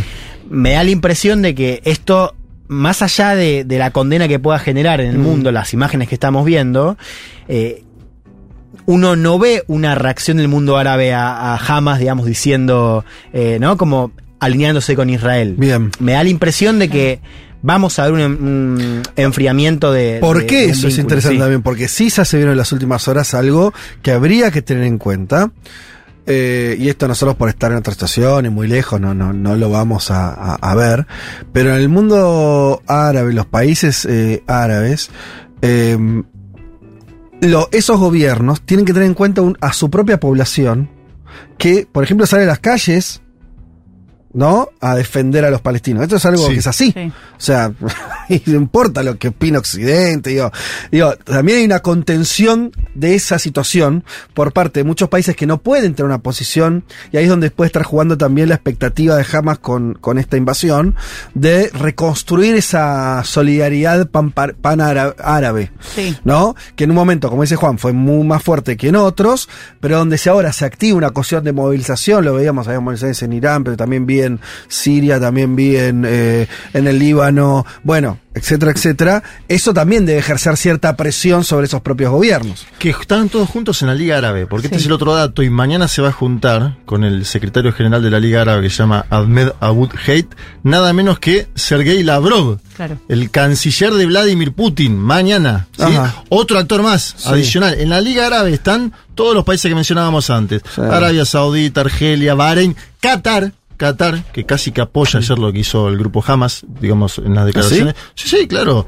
Dicen que eh, todo esto es parte de un movimiento histórico de opresión al pueblo palestino. Bueno, bueno, por un marco, está bien. Pero Qatar es un país, en términos de guita. No, no, está bien, pero una cosa es apoyar, eh, apoyar la invasión, no, le- no vi que nadie apoyara la invasión. No, Bueno. digo, para, No, está bien. sí, Una cosa del me gusta lo que decís además no, sí, porque es que es- estos le- momentos eso es, leí- eso te lleva a estar en guerra. No, pero leí además a algún portal que decía que Evo Morales había apoyado Ah. cuando, porque sacó algo en pronunciamiento en Lo pueblo palestino. sí. No, no, pero me parece que está bien lo que decís. Nadie apoyó lo que sucedió. Está bien lo que decís. No sé si nadie, pero- Líbano, sí. Jordania, Kuwait, Sí. todos ellos están en la Liga Árabe, Bien. donde también está el Estado de Palestina. Claro. Lo pongo en consideración. En la Liga Árabe Sí. tiene un asiento el Estado de Palestina. Bueno, vamos a completar un poco la- las voces. Eh, eh, les traigo acá también, por ejemplo, la opinión de Ofer Kasif. Él es miembro del Congreso de la, eh, del, del Parlamento israelí. Eh, y es de una coalición izquierdista, eh, Hadash, y dijo que la situación estallaría eh, si el gobierno no cambiaba sus políticas hacia los palestinos. Eh, es una formación minoritaria, tiene cuatro parlamentarios sobre 120, pero es parte del sistema político israelí. Dijo, condenamos y nos oponemos a cualquier ataque contra civiles inocentes, pero a diferencia del gobierno israelí, eso significa que también nos oponemos a cualquier ataque contra civiles palestinos. Debemos analizar esos terribles incidentes en el contexto adecuado y esa es la ocupación actual. Esta fuerza está en contra de la política de ocupación del gobierno israelí. Eh, lo único que le importa a Netanyahu no es el bienestar de los ciudadanos de Israel, de Israel perdón, y mucho menos el de los palestinos de los territorios ocupados. Él está interesado en sobrevivir, solo quiere mantenerse fuera de prisión. Esa es la única motivación e incentivo que le impulsa. Lo traigo porque da cuenta de que todo esto se para en un polvorín político israelí Sí. muy particular que está viviendo ese país. Eh, y después, del lado, que también hablamos de Hamas, hablamos de Israel, la autoridad palestina, históricamente la construcción política ligada a la OLP, eh, el brazo eh, eh, palestino más dialoguista, ¿sí? El embajador de la autoridad palestina en España, Usni Abdel Wahed, dijo eh, que hoy Palestina no es noticia por Palestina, sino por lo que afecta a Israel. A lo largo del año, 268 palestinos fueron asesinados. Eso no es noticia. Solo es noticia cuando afecta a Israel. Eh, bueno, dando cuenta un poco de, de eso. Y al mismo tiempo, cuando le preguntaron si apoyaba o no lo que había hecho Hamas, él no es de Hamas, de la autoridad palestina, eh, dijo, las diferencias entre Gaza y Cisjordania, Gaza es donde tienen fuerza Hamas y Cisjordania la autoridad, pasa a segundo plano. Eh, es nuestro derecho humano a ser libres y tira un dardo envenenado a los europeos al decirles, mientras los ucranianos tienen derecho a llevar una guerra contra el invasor, los palestinos no tenemos derecho. Lo cual es bastante evidente que es así. Hay que decir algo muy feo, que es que los muertos no valen igual. Y eso sabemos que es así, ¿no? O sea, eh, nunca los muertos en ningún lado valen lo mismo y siempre hay algunos muertos que valen más y otros que valen menos. Eh, no lo estoy, bueno, hay que aclarar eso porque la gente, estamos en una etapa de la gente con, y su literalidad, no están pudiendo comprender. No es que algo que digo yo de mi moral, que por supuesto para mí sí, todos los seres humanos son iguales. Digo que para la política, para la El geopolítica, bueno, ni hablar para los medios, los muertos no valen igual. Por supuesto que acá si decimos que hay dos millones de personas encerradas en, en 40 kilómetros, eh, desde hace décadas, estamos hablando de una violación sistemática cotidiana por parte del Estado de Israel a millones de personas. Eh, y eso sí, no es, no, no solo que no es agenda, sino que eso es aceptado como un status quo. No es aceptado que esa, que esa población entre en guerra con Israel. No es aceptado como algo válido. Eh, esa la- ese es el marco que Sí, tenemos, qué sé yo. Yo creo que es importante entender que, que, digamos, lo que vimos, o sea, es cierto que hay una situación de, de opresión que con la cual uno puede entender cómo se mira el conflicto desde Palestina. Mm. Ahora, lo que vimos ayer no es una guerra. Digo, es un- digo, me parece que es un acto terrorista, claramente. Eh, digo, Eh, yo creo que se puede. eh, no, porque digo, Pasa lo que pasa. hemos, eh, hemos ¿cómo- planteado Sí. Hemos planteado varias veces la situación de, de opresión y creo que mismo en Israel también están Mm. esas miradas. Eh, miradas que hoy no, Muy no- minoritarias, no tienen ¿no? otra- ¿Qué? Muy minoritarias. Yo leí el diputado de izquierda, pero es algo. No, sí, muy minoritaria. es, cierto, y lo hemos también contado, pero digo, sí tenés miradas que claramente cuestionan la cuestión de los asentamientos en, en Cisjordania y la situación de opresión en, en la propia Gaza, que si bien no tiene, como decías vos, un control absoluto, sí hay una situación de apartheid, digo, Sí. A la larga. Sí. Ahora, eh, para entender también el nivel de reacción que genera, me parece que no es solamente un escenario de guerra. No estamos viendo solamente un- una guerra. Lo, lo que hubo ayer en, en Israel fueron actos terroristas que Pasa que yo Sí. te, ahí lo que te respondo, Juan, comparto, ¿eh? Comparto. Ahora, eh, los palestinos ya no tienen posibilidad de hacer una guerra. lo que van a tener posibilidad es hacer esto, ¿eh? O sea, ¿qué, qué guerra van a hacer? No tienen un ejército. No están validados. No, no, no, digo, no hay. O sea, el problema es que ya ni pueden hacer una guerra. Entonces lo que le va a quedar es hacer terrorismo. Va a ser, o sea, me parece que es. eh, yo desde ya que no estoy justificando nada, siempre estamos describiendo. Dado ese marco, eh, para mí lo, lo, inhumano es que lo que van a tener de acá en más van a ser cada vez más eh, salvajismo. Eh, pongamos otro ejemplo. Eh, se comparó mucho también con lo de las Torres Gemelas, ¿no? Que para mí tiene algo, eh, si bien es muy distinto todo, en este sentido. cuando Bin Laden organiza lo de las Torres Gemelas y manda a esos flacos a que. claro, él lo vendió como una guerra. No hay ninguna posibilidad de que. No hay ninguna posibilidad que este, Bin Laden le hiciera una guerra a Estados Unidos. ¿De qué tenía posibilidades? De entrenar a cinco tipos que. Civiles, sí. y acá me parece, salvando las escalas y todo, es un poco lo mismo. Eh, porque no hay, o sea, no tenés una mesa de negociación política, no tenés posibilidades de construir dos estados, eh, tenés a la autoridad palestina, como ya dijimos, eh, disminuida. Y lo que tenés es una organización, llamémosla terrorista, me- eh, no me importa. A lo que voy es una organización militar ahí en Gaza, sobreviviendo y cada tanto planeando algún tipo de venganza. O sea, ahora, claro, eso es lo peor que puede pasar. Eh, pero ¿cómo sería otro? ¿Cómo sería otra respuesta? ¿Entendés lo que te quiero decir? ¿Qué otra respuesta uno podría imaginar dada la situación por parte de los palestinos que están en Gaza? Yo no sé. O sea, o que se la banquen como está, que en general la gente no hace eso. Alguien va, el, alguien va a decir, loco, más sí, tirémosle algo. Y yo no veo que sea, que vaya a ser más, eh, ¿cómo decirlo? Más civilizado, al- para usar una palabra Sí, más occidental. más cuando Israel tiene el apoyo de la comunidad internacional y las armas de Estados Unidos. Hay una búsqueda igual de construcción, yo me tiro a un- un- algo intermedio si quiere. Hay una búsqueda en la comunicación de, de Hamas ayer, que lo tomo lo que decía Juan an- antes, ¿no? Los imag las imágenes estas que se parecen, me hacen acordar mucho lo del Estado Islámico, ¿se Claro, acuerdan ustedes? total. En HD. Salvajismo pero te acordás el Estado Islámico en HD que era Sí. y eran imágenes espectaculares para la época 2014, 2015, me acuerdo porque trabajé bastante sobre el tema decapitaciones. HD full. Y acá tenés gente que ingresa en el control de Eres, por ejemplo, con una GoPro y, mu- y muestra. Da, da sofisticación esto también. Por eso digo que es algo intermedio en mi posición. Es decir, hubo no solo una planificación gruesa, sistemática, de hacerlo un día determinado, no, no es que fueron cinco loquitos, ¿no? Una planificación gruesa de una organización que aparentemente es la que está predominando dentro del ámbito de debate de la comunidad palestina, o de la sociedad palestina, producto de todo esto que mencionabas vos, ¿no? De años y años de opresión, pero aparentemente esto es lo que está hoy teniendo lugar más... eh, Hace años ya que igual jamás es dominante. ahí, bueno, ¿no? pero Es que no- no es indudablemente esto, esto demuestra no solo poderío descomunal, 600 muertos, entre 600 y 700, 100 secuestrados, 100 secuestrados es una cifra inédita, Mm. eh, y, y sobre todo esta sofisticación, esto es una, una- también una acción publicitaria, lo de las bueno, imágenes. es que sobre Claro. eso me parece que, claro, la, es una, una transmisión al mundo árabe, digamos, no solamente a los palestinos, claro. Total. eh, que comunican esta idea de, bueno, por primera vez les estamos ganando, ¿no? Claro. Y, y con la idea de la venganza también muy a flor de piel.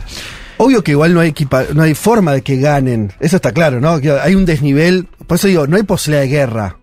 No, no, esa es una situación como... Hay posibilidad de mojarle la oreja, de generar daño humano, Claro. de secuestrar a, a civiles que por supuesto no tienen este una la guerra de guerrillas. de nada. No, es, digo, no es una guerra interestatal, es una guerra en todo caso en, en- sí, con, con guerrillas, armados, sí. con la novedad que decíamos eh, al comienzo, la repetimos, la novedad es que entran en el territorio de Israel más allá de los misiles y se llevan alrededor de 100 rehenes, ¿no? ¿Qué podemos esperar dado eso? Porque la otra pregunta sobre Vuela es Israel ahora, bueno, va a atacar, se dice, va a ser mega violento, va, eh, si le mataron 600 serán 6000 y sabemos que se manejan con, con ese nivel de asimetría.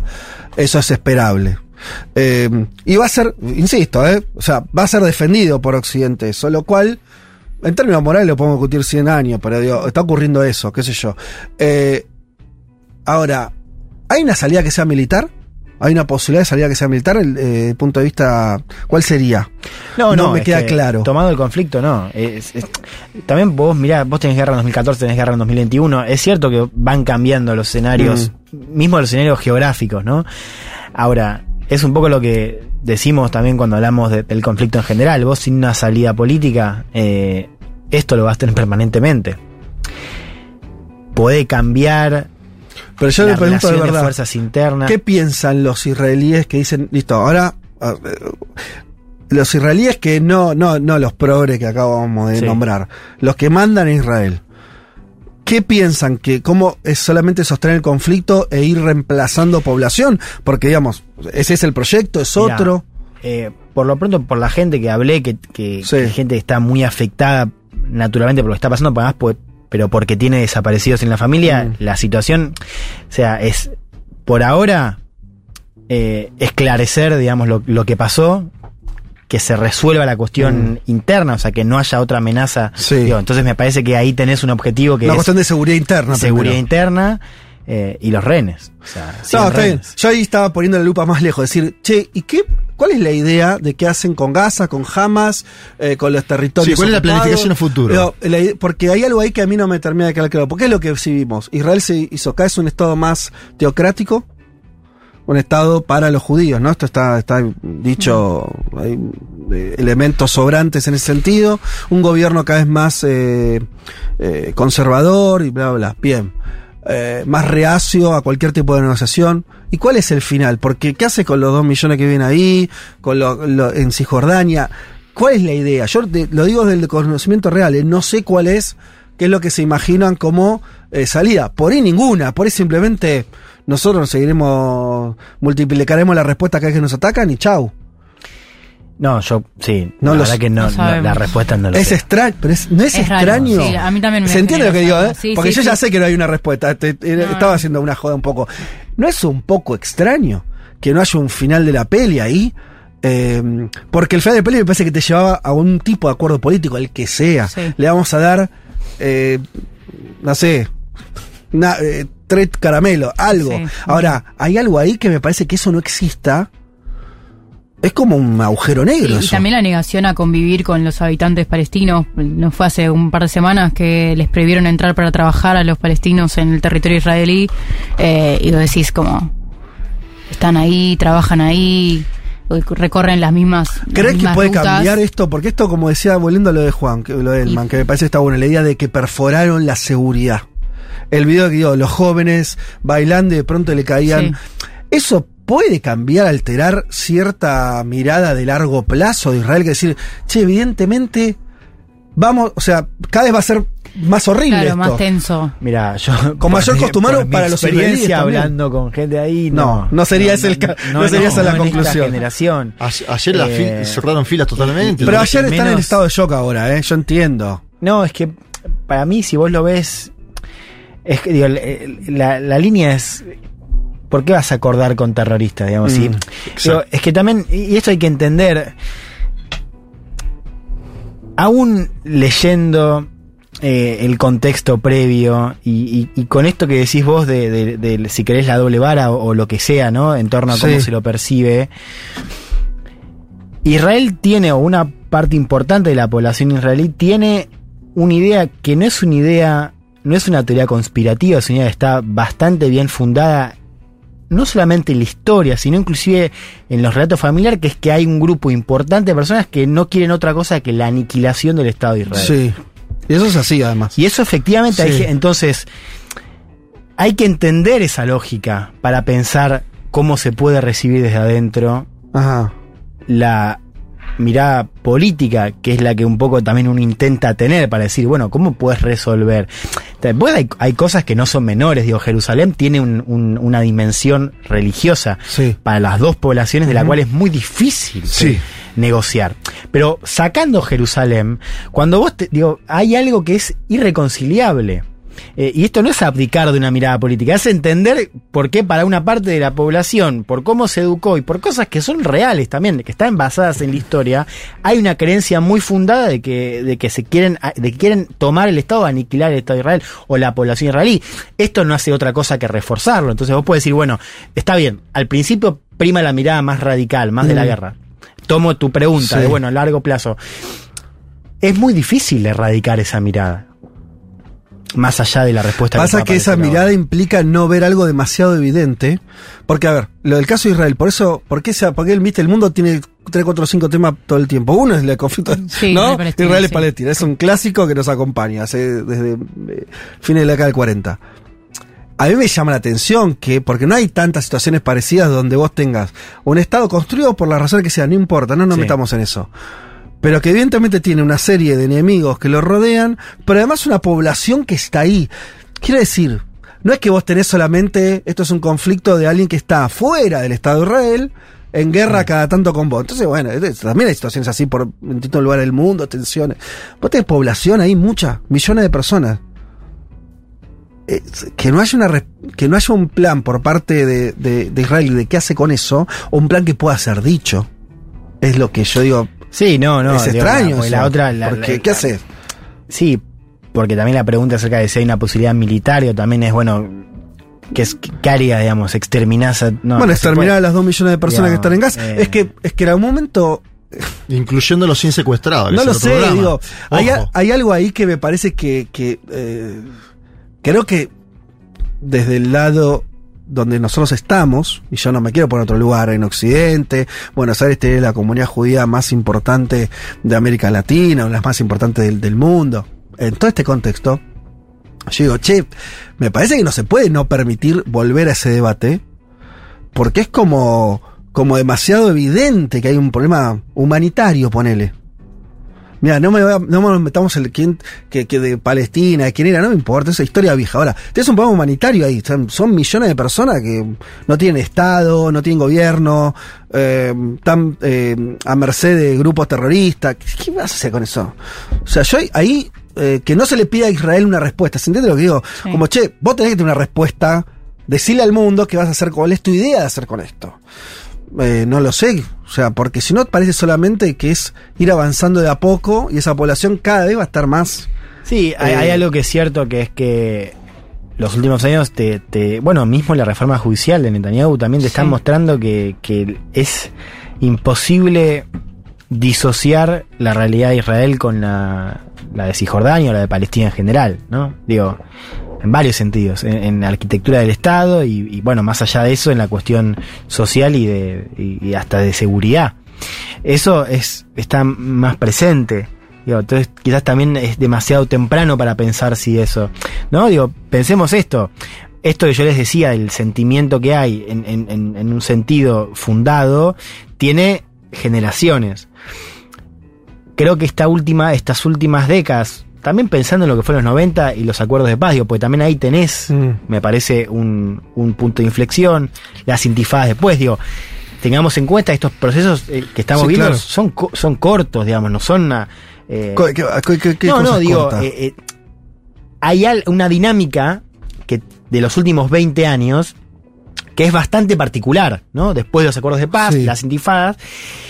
Y sí me parece que en los últimos años esta presencia del conflicto que se suponía estaba fuera dentro de Israel, digo, eso es, es más novedoso, o sea, se aceleró demasiado esa dinámica, Mm. porque se construyeron más asentamientos, porque tenés más representación de las fuerzas de sionismo de ultraderecha en el gobierno, eso es inédito. Claro. Digo, Claro. eh, Entonces, para la situación de, de- de convivencia interna también quebrada, ¿no? Por primera vez de las intifadas en Jerusalén en 2021. Entonces digo, estos momentos son más bien del último tiempo. Con lo cual, quizás también es temprano para pensar si hay algo de, de- de esta situación que está más cerca. Son que 20 pueda- años, Juan. poco tiempo relativamente para que no haya una Son salida 20 política. años este proceso, pero esto que te digo de, de los últimos momentos no son 20, son los últimos Sí, años. y en la comunidad internacional bajó mucho. Yo me acuerdo cuando empezó este programa, que era un tema el tema del Estado palestino, Mm. los dos estados. Desapareció. En la comunidad internacional desapareció. El único que lo llevó a las Naciones Unidas, presidente sudamericano, por tirar un Sí. ejemplo, fue Gustavo Petro que dijo vamos a hacer una conferencia. Lo equiparó con Ucrania. Esto fue hace semana nada más. Ah, me acordaba la foto del Papa Francisco 2014 con Simón Pérez y con Mahmoud Abad. Mm. En el Vaticano, el Papa Francisco Sí. no solo viajó a Belén y a Jerusalén, sino que Hace 10 años, sí. bueno, pero el mundo cambió en 10 años y Claro. hace 10 años no estaba en agenda el tema y ahora está en agenda por lo que estamos viendo. No, claro, ahí, cuando decís que no estamos gente, en realidad lo que creo que pasó más concreto es que, el, eh, que Occidente y todo lo que implica eso, toda una serie de, de países y poderes, aceptó que no hubiera Que no estuviera en agenda el tema del Estado palestino. Claro, De sí, bueno, de esto, esto se corrió. El tema es, vos corriste eso y no hubo otra que reemplazó, porque te reemplazó Exacto. la condición de... Yo lo que digo es algo muy elemental, pero ya, si vos no le das una salida política, lo que vas a tener es eh, tipo tirando bombas. O sea, no me suena que pase una tercer cosa que no entiendo cuál sería. Ahí hay algo que no termino de entender cuál sería. Eh, obviamente que esto es más tragedia, más, eh, más costo humano. Pero bueno, este, hay una cosa ahí complicada. Eh, o sin, sin, sin salida, sin solución por ahora. Eh, y, y creo que lo que no vimos, algunos lo están advirtiendo. Yo vuelvo que quisiera cerrar con esto porque para mí me parece que es lo que ojalá obviamente no ocurra. Me parece que es el- la evaluación política que puede haber, son dos. Una es. Estados Unidos obviamente reaccionó inmediatamente con declaraciones muy duras y con apoyo económico. Creo que habilitó, no sé, una línea de, De crédito. de guita de 100 millones de dólares, no sé cuánto va. Eh, No es que Israel necesite mañana la plata, es un, un país próspero, pero una señal de, de apoyo Sí. incondicional a Israel. Eh, y al mismo tiempo, estando la guerra de Ucrania, ¿no? Hay algo ahí en ese sentido de cuántos puntos calientes también se banca, ¿no? El, el- el- el sistema mundial en algún punto. Y que. Y si esto se convierte en una re- guerra regional, que no la es desde los años 60. Vos hablaste de Yom Kippur, año 73, ¿no es Sí. cierto? Fue la última vez que hubo, ¿no? Como una guerra eh, de distintos, esto ya no un grupo este militar terrorista eh, en Gaza, Sí, sino una de- guerra regional a gran escala. claro, Egipto. Jordania, creo, Siria participó, bueno, si se hacia eso no, no ahí sería otra peli a lo que estamos viendo. No hay todavía datos de que eso pueda ser exactamente así, me parece. No, Pero pero. las sí dinámicas hay- son las dinámicas. Sí, Hezbollah también, como que. no sé, mi percepción es que intenta eso. fogonear eso, claro. Eh, claro, sería la, la, la búsqueda más. Y, eh, y- y en el discurso también interpelan al mundo árabe, como decir, esto que está sucediendo es en defensa de nuestra identidad eh, cultural, así que pónganse las pilas. Bueno, Muy fuerte. Veremos que, cómo sigue el panorama, nos extendimos un poco, pero creo que valía la pena que, que le dediquemos este tiempo. Por supuesto eh, que hay un montón de mensajes, voy a ver si leo alguno que otro. Eh, sepan disculpar, porque bueno, obviamente son temas que, que destacan. Uh, mirá lo que es uh, la cantidad de mensajes. Yo quería leer alguno, eh, porque, a ver si me ayuda. Acá. No, hay alguien que escribía desde Israel incluso. Uh, uh, uh, um, bueno, Yo ahora, por supuesto, no lo voy a pero lo vamos a encontrar después. Vamos a, a ir una tanda entonces y ya volvemos y le leemos eh, algunos de los mensajes de los cientos que nos llegaron respecto a este tema. Futuro, futuro, futuro, futuro,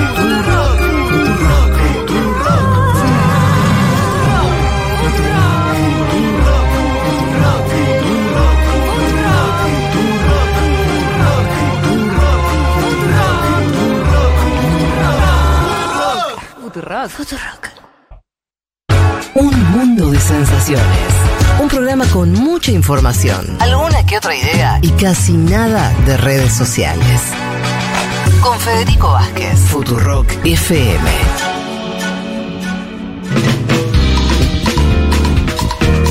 Sigan escribiéndonos. Nosotros nos vamos ahora a otra cuestión que tiene que ver con.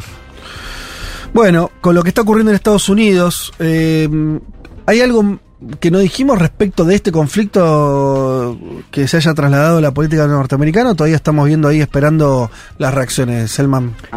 ¿Cómo?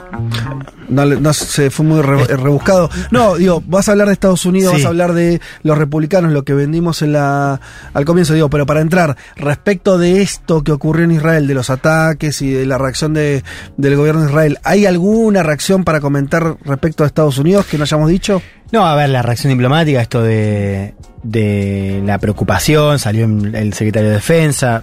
No recuerdo si salió Biden Sí, también. salió Biden. Salió Biden. Teníamos un audio. Eh, yo creo que habría que seguir qué pasa en términos de mm, posicionamiento cuando suceda efectivamente una operación en Gaza. ¿no? Mm. Eh, bueno, ya está sucediendo, pero me parece que habría que ver. Bueno, no vamos a ver, es más la parte interna, ¿no? Si hay algún tipo, si hay algún tipo de eh, advertencia por parte de Estados Unidos e Israel, o por el contrario, algún tipo de apoyo logístico en materia de seguridad. Yo porque pensaba esto, no sé qué, qué- si hay algo para decir, pero eh, vir- eh, vos venís contando cómo está rota la, la, la, eh, la convivencia política dentro de Estados Unidos. Y eso se refleja en la política exterior en Ucrania, donde tienen posiciones completamente distintas. Los demócratas bancando, vamos a ir apoyando a Ucrania, a darle guita. Eh, Trump, los republicanos dicen no, esa es una guerra que nosotros deberíamos dejar de financiar cuanto menos y hasta posiciones más comprensivas también respecto a eh, Rusia. Con Israel eso no ocurre, esa, esa división que sí le damos en respecto a Ucrania, ¿no es No, cierto? yo creo que, que ocurre, Ah, eh, sí, ¿cómo sí, es? pero no- no, no en este caso. En este caso yo he visto a voces que en general son muy críticas de Israel, eh, de la política exterior de Israel en izquierda, y la Nomar, por ejemplo, eh, del sector progresista del Partido Demócrata, que salió a decir, de hecho, para mí el mensaje de ella fue bastante contundente, ¿no? Dijo Sí. como que ante la atrocidad de lo, de lo que estamos viendo, no queda otra que, Sí. que condenar. Eh, después dijo algo más, no sé si era por el contexto o qué, pero digamos, fue un mensaje bastante contundente. Eh, pero digo, en general, lo que uno ve es que hay un apoyo, una identificación cada vez más fuerte entre la ultraderecha de Estados Unidos, que es cada vez más grande, Sí. con no diría Israel, diría este esta Gobierno. coalición de Israel. Sí. Ah, no solo Israel, sino los que actualmente gobiernan Israel. Sí. Y hay algo muy interesante porque Estados Unidos tiene una diáspora judía bastante importante. Sí, claro. Y Creo vos- que Nueva- Buenos Aires y Nueva York, ¿no? Son los- las dos ciudades fuera de... eh, Ese que- dato no lo sé. Me imagino que San Históricamente Pablo también. Brasil tiene una comunidad también muy grande. Ah, bueno, habría que chequear eso. Eh, con lo cual digo, no sé si San Pablo no es otra de esas Mirá. ciudades. Pero sí recuerdo haber visto encuestas que decían que el apoyo al Estado de Israel, o, o- o Mm. mejor dicho, el apoyo a la, a la causa palestina en general en, Estados Unidos es bajo, para no Sí. inexistente, creció mucho en los jóvenes menores de 25 años del Partido Demócrata. Entonces, ya Ah. uno lo que ve es que hay un tema generacional ahí. O sea, que hay inclusive dentro de... Pero pará, entendí Sí. bien, vos dijiste que, que hay un vínculo entre los republicanos y el gobierno de Israel, está bien, y, y, un, y bancar a Israel, de, digo, lo de Trump moviendo la embajada, mil datos en ese sentido. Sí. Pero lo que yo no sabía, ¿los jóvenes demócratas son más pro-palestinos que antes? Sí. Ah, mira. Y Sí. eso, No, eso me parece que por el nivel de radicalización que estamos viendo en general, eh, con respecto ¿En a... dónde? tema- ¿En qué no, no, no, Israel, perdón. A todo lo que estamos viendo de los últimos ah, años en como Israel. reacción a lo que está haciendo Israel. como reacción a lo que está haciendo Israel y como reacción a lo que hace la ultraderecha de Estados Unidos. Lo que hace con Trump con, claro. con- Como es como espejo interno Exacto. también. Sí. Bien, bien, bien. Sí, sí. hay- No, no tenía idea. eso. sí, De hecho, eh, ayer Donald Trump acusa a Biden de financiar eh, indirectamente todo lo que sucedió por fondos de la ONU, de la Agencia de Naciones Unidas para Refugiados de Palestina. al- Ah, claro, claro. Ah. Como le da, como, como hay un programita para darle de comer, para que no se muera dice hambre, que financió el ataque, financia Biden lo- lo- la- las armas de, de Hamas. Mira, guau. Además, Estados Unidos es deudor del ACNUR, o sea, ni siquiera es que dan toda la guita que se supone que van a dar. Ah, mirá vos ese dato. Un día podemos hablarlo más en profundidad. Bien. Bueno, Bueno, vamos a la noticia de la semana en Estados Unidos. El martes Kevin McCarthy, presidente de la Cámara de Representantes, la Cámara Baja, fue removido en una maniobra impulsada por el ala radical del Partido Republicano, del cual es parte McCarthy, con, fíjense esto, 216 votos a favor, 210 en contra, o sea, un margen bastante acotado. Definido claramente por la participación del Partido Demócrata, que estuvo votando en bloque contra McCarthy. O sea, esto se da por una movida de ocho republicanos en la Cámara Baja, republicanos radicales, que cuentan con todo el apoyo del Partido Demócrata y con eso tumban a McCarthy. ¿Por qué se habló tanto de esto en la semana? Digamos? Porque a priori parece una noticia más bien local, ¿no? Digo, una, una movida del Congreso de Estados Unidos. Bueno, primero porque es bastante inédito, o sea, es la primera vez que un presidente de la Cámara de Diputados es destituido mientras está en el cargo y con una movida de su propio partido. O sea, esto es bastante inédito, que el partido esté conspirando contra su líder en la Cámara sin que haya habido Sí. una cosa que vos digas, bueno, ya esto es inviable. y no pasó algo que, o sea, no es que McCarthy antes había dicho, ha hecho alguna cuestión en concreto. No, el motivo oficial fue el acuerdo que vos contaste acá la semana pasada entre Claro. los republicanos en el Congreso y eh, los demócratas para evitar el cierre del gobierno federal, ¿no? El acuerdo básicamente patea por 45 días el deadline, con lo cual esto vos lo vas a, a discutir, pero fue ese acuerdo lo que detonó esta votación que organizó eh, sobre todo este diputado llamado Matt Gaetz, que es un diputado bastante trampista. em, Los trampistas no querían el acuerdo para evitar el cierre. Lo que dice Gaetz, que fue como el vocero de la operación, dijo que McCarthy fue demasiado blando, que podía haber conseguido más cosas, más concesiones Bien. en términos de reducción de impuestos. Había también, y esto es interesante, eh, una oposición a una suerte de, em, de acuerdo secreto que negocia McCarthy con los demócratas para seguir financiando Ucrania. O sea, eso también se comenta, como que había una oposición a que de pronto se podía incluir el tema de Ucrania como más fondos a Ucrania. Eh, bueno, estos fueron los motivos oficiales por el cual McCarthy es desplazado por este ala radical. Si quieren, escuchemos lo que decía el ahora expresidente de la Cámara Baja diciendo, bueno, yo no me arrepiento de lo que hice, yo busqué la gobernabilidad, sonando como un moderado, algo que Sí. no era, pero bueno, Pero vinieron los radicalizados, me- Claro, me, sacaron cagando. Exacto, hasta pero era- Claro. Escuchémoslo. Doing the right thing isn't always easy, but it is necessary. I don't regret standing up for choosing governance over grievance. It is my responsibility. It is my job. I do not regret negotiating. Our government is designed to find compromise. I don't regret my efforts to build coalitions and find solutions. I was raised to solve problems, not create. Hacer lo correcto no siempre es fácil, pero es necesario. No me arrepiento de haber elegido la gobernabilidad por sobre el conflicto. Es mi responsabilidad y mi trabajo. No lamento haber negociado. Nuestro mandato fue elegido para buscar acuerdos. No lamento entonces mis esfuerzos para construir coaliciones y encontrar soluciones. Me formaron para solucionar problemas, no para crearlos. Repite demasiadas palabras en esta, en esta locución McCarthy. Pero ¿por qué es Sí. importante? A ¿Por ver. qué? Digo, porque estamos hablando de algo medio finito, ¿no? En otro contexto. Decir, che, una, la propia fuerza política reemplaza Sí. al líder del Congreso, que es otro republicano. Porque eso es Yo clave. creo que hay dos cosas. Sí. En términos concretos el tema de Ucrania sobre todo, porque la ayuda militar a Ucrania, que es muy importante. Esto lo hemos contado cuando, cuando hablamos de la guerra hace unas semanas. Ucrania necesita todo el tiempo, Todo si uno viene siguiendo, vos tenés paquetes que pasan como ya, viste, eh, es un lugar de consenso medio único. Claro. Eh, y no es solo guita para Congreso. las armas, es para que funcione el Estado medio de Ucrania. Claro, Digo por la, la dimensión, ¿no? Es así, es medio que viven ya y de vos ves la, la eh, ciudad externa. digo, se habla mucho de la revitalización de la OTAN, por ejemplo, pero vos ves la lista de donantes y ahí es Estados Unidos. Claro. No es Estados Unidos y Alemania. No. También ponen, pero el que pone es Estados Unidos.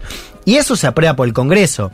Ahora, vos tenés todavía una bancada generosa de republicanos que apoyan el envío de ayuda militar. Pero si vos no tenés a un Ah, pará, presidente. Eso no Sí. sabía también. Todavía hay muchos republicanos que bancan la ayuda en guita, En por el más que- Congreso sí. que, Trump diga que él no haría eso. Claro, Trump y los otros dos eh, candidatos republicanos favoritos que Pero son. es raro eso, es como una diferencia Hay una- sí. importante entre los representantes en el Congreso de los republicanos, que también son trampistas, Sí. la mayoría. No, no, a ver, ahí tenés un avance importante del trampismo en la Cámara Baja, Sí. ¿no? Eh, pero tenés una parte que de alguna manera respalda o podría respaldar a Trump, o lo respaldó en 2020, en 2016 también, pero como tiene un juego electoral en un estado que quizás no es tan trampista, no, no está alineado con la, Ah, retórica bien, bien, más bien, inflamada. Ok, ok. Que eso es un problema, digo, ha- hagamos una brevísima digresión. El- hay mucho problema para los republicanos que están en estados, para los, un senador, un diputado que necesita de, de la población estatal eh, y quizás no está en, en Miami, ¿viste? Porque Miami, vos decís, el tipo de Florida, está bien, Miami está yendo, Florida, mejor dicho, como estado, está yendo a una situación mucho más radical en términos de su electorado. Mm. Pero si vos sos un tipo, no sé, en Michigan, y no medio que no te conviene sumarte a todo el sistema del trampismo. No te queda otra que apoyarlo si es el candidato. Te entiendo. ¿Entendés? Sí, entonces los que están. Esos, esos, esos, esos republicanos, no sé, uno no sabe cómo llamarlo, porque moderado es medio ra- es una etiqueta regalada no fácil. son los moderados. No son moderados. Pero no, No son eh, no ¿cómo trampistas puros. No trampistas puros. 100% trampistas. Esos son los que bancan la ayuda en guita a Ucrania todavía. Sí, sí. Bien. Tenés murmullo, pero por lo pronto si vos ves las Sí. votaciones, Sale, pasa. sale aprobado. Claro, ahí es muy importante el rol del presidente, porque es el que fija la agenda de votación. Si vos Bien. tenés un tipo que no te está apoyando, es difícil. Por eso McCarthy, él había tenido algunos roces, él había dicho algún murmullo acerca de quizás rebajarla o, o cierta crítica hacia ese nivel o ese volumen de ayuda, pero siempre fue clave para que eso Mm. se haga operativo. ¿Cómo es la narrativa? Perdón que me guste este tema. yo- Sí. Si quieres de otro lado, decime y no te rompo más la bola. Pero al interno de Estados Unidos, ¿cómo es la cuestión de todo ese sector importante, el transmismo, diciendo, che, no hay que darle más guita a Ucrania? ¿Es una cuestión, una narrativa, un discurso más fiscalista, decir que, que, que- que el carpintero, ¿no? Que Joe, el carpintero, no pague la guerra de Ucrania? ¿O es una posición Sí, más geopolítica de que decir no nos conviene? Hay, hay dos. O sea, el, el que más prende es, es eso, es America First. Es Sí. porque yo, ciudadano de Michigan, le tengo Sí. que financiar a los ucranianos Sí. el Estado. Eso está Sí. bastante claro. Es la, es la más Esa es la que popular. entra No, fácil. después tenés, Tiene efectivamente, lógica, hay sectores del Partido Republicano que están hoy más alineados con Vladimir Putin. Pero está dicho Eh, así. Ellos, ve- pero ellos lo dicen así hacia a su propio electorado. No. No, la verdad que Putin es un tipo muy no. popular eh, en Estados Unidos. Es cierto, digamos, no es que hay una, una defensa abierta a Putin, pero sí hay una, una posición geopolítica Sí. de que no es conveniente para Estados Unidos meterse en ese conflicto. Bien. Algunos lo justifican por el tema chino, es decir, estamos perdiendo atención y Sí. recursos. Y otros, digo, pero son más minoritarias las posiciones que, que de alguna manera buscan algo que en realidad tampoco sería tan extraño, que es darle a Rusia la concesión de que la OTAN no tiene que extenderse más. Eso, existe, existe, como el discurso minoritario. minoritario dentro de los republicanos. Sí, hay republicanos que dicen eso. Ok. No, es, es, es- es interesante porque hay una cosa ahí. Yo la quiero volver a decir porque, porque por ahí tenemos un punto ahí. Yo al menos no registro este momento donde los norteamericanos discutan a cielo abierto su política exterior como este momento. Ah, yo, no, me crié, yo me crié en un mundo donde los yanquis para afuera Era, no se discutía nada, o sea, tam- somos todos eh, lo mismo. Esto para mí No, es una y novedad vos total. Lo que ves es que esto tiene fecha de vencimiento, porque mm, al menos así como está, eso no quiere decir que el año que viene Estados Unidos no brinde nada de asistencia, pero vos ves una guerra que está empantanada, Sí. eh, que solamente puede funcionar con, con Ucrania teniendo, digo, funcionar en el sentido de que Ucrania puede resistir con Sí. el apoyo de Occidente, Sí. que ya es importantísimo en, en términos estructurales, pero es difícil pensar en una, un escenario donde Se siga mantenga- todo como está. Aún si gana Biden. Es difícil. Es difícil porque además vos. no Entonces ya, ya ganó margen. Rusia, así que digo, si eso es un poco como decís, es cuestión que, digo, Rusia espera y en algún momento se sienta a No, negociar. se, se va, se va a reconfigurar, digamos, se va a reconfi- Quizás es, ¿Qué es otro tipo de guerra, quizás, no, quizás es, es lo que vení- lo, lo que charlamos en el bloque anterior. De Israel. Con guerrilla, no sé, digo, es una posibilidad. Mm. Eso se habla del principio, por ejemplo. Mm. Porque claro, al principio te lo que era. El- al principio era Rusia controla el territorio y vos tenés una resistencia de Ucrania que se muda al otro lado. Digo, es Claro. un escenario que está abierto. No me parece tan descabellado, de todos modos. Ahora, me preguntaste, ¿por qué es importante? Sí. Bueno, por Ucrania, Sí. por la cuestión del cierre del gobierno federal, el famoso shutdown. Sí. O sea, si antes era posible, ahora imagínate, es muy difícil pensar en un escenario donde en un mes vos tengas recompuesto el liderazgo y los republicanos aceptando. Digo, si ya se lo cargaron a McCarthy, ¿por qué no lo harían de vuelta con un tipo parecido? O sea, vos lo que quiera sí, hay más- negociar hay con los más chance de que se cierre el Sí. gobierno. Y eso va a tener efectos económicos para empezar, pero además consume mucha tensión. O sea, es, es, eh, o sea, es, es un bajón. Lo dijimos, no le es llega el paja. cheque al, al- al cartero. Claro. Es una situación muy disfuncional. Sí. En general siempre fueron unos días, pero por ahí con este mundo distópico que vimos, esto que vos decís, por ahí, no sé, si no se ponen de acuerdo, se Bueno, cierre es que iba- tres meses. Yo iba a preguntar también, no sobre el cierre del gobierno, sino sobre la interna, o sea, hasta dónde puede llegar la interna republicana entre este sector más duro que no apoya, que, o sea, muy, muy del ala de Trump, y después, o sea, como no sé, viendo la votación de McCarthy, la mayoría de los de los eh, republicanos votaron a favor de que se quede. Sí. Entonces, ¿cómo juega ese, digamos, ese, es- esa diferencia entre los seis u ocho que votan en contra de McCarthy y el resto? Es que en realidad, mira, vos tenés que seguir ahí lo que se llama el Freedom Caucus, que es como el ala más radical Sí. de, de la Cámara Baja. Eh, ¿Cómo Freedom Caucus? Freedom Caucus, que es como son los libertarios, pero ¿Y sí, Viene de- extrema derecha. ¿Qué quiere decir? Eh, caucus es un método de voca- de votación. Bueno, de hecho. Ah, el caucus, primaria- sí, sí, la- la- el sistema de primarias. Sí, sería como. Ok. No sé cómo sería la traducción acá. Eh, Sí, como- Asambleas. Sí. ¿no? Sí, pero esa asamblea libertaria dentro del Partido Republicano tiene más que ocho. Eh, de hecho, uno de el número dos de, de esa asamblea, que es Jim Jordan, es el que ahora propone a Donald Trump como el sucesor de McCarthy. Jordan votó en contra de la institución, pero es un tipo que de llegar al, liderazgo republicano en la Cámara estaría mucho más cerca del trumpismo que de lo que estaba McCarthy. Entonces, digamos, ahí también juega más allá de cómo se, cómo se votó. Recordemos que McCarthy, cuando llega, llega al cargo después de ganar los republicanos la elección de medio término, se vota 15 veces. O sea, el tipo ya tenía un murmullo en contra dentro del Partido Republicano. eh, con lo cual es difícil pensar en que hoy un líder de la Cámara Baja de los republicanos contente a todo el espacio. Entonces, este quilombo lo vas a seguir teniendo. Vos me preguntabas por qué Tengo era una. importante. Tengo una pregunta más. Dale, a ver. Igual dale, es, que- las- como una conferencia tiempo, de prensa y vos después. Estoy leyendo que a Donald Trump le ofrecieron tomar la. Sí. ¿Quieren escuchar? Escuchémoslo. Escuchemos a Trump A ahora. Le preguntan a Trump, che, ¿vos lo agarrarías el trabajo? Y Trump dice, mucha gente me lo está diciendo, pero escuchemos. Great, great people. Would you take the job? A lot of people have asked me about it. I'm focused. You know, we're leading. I don't know you. I'm sure you don't read too much in the papers, but we're leading by like 50 points for president. You know, my focus is totally on that. If I can help them during the process, I would do it.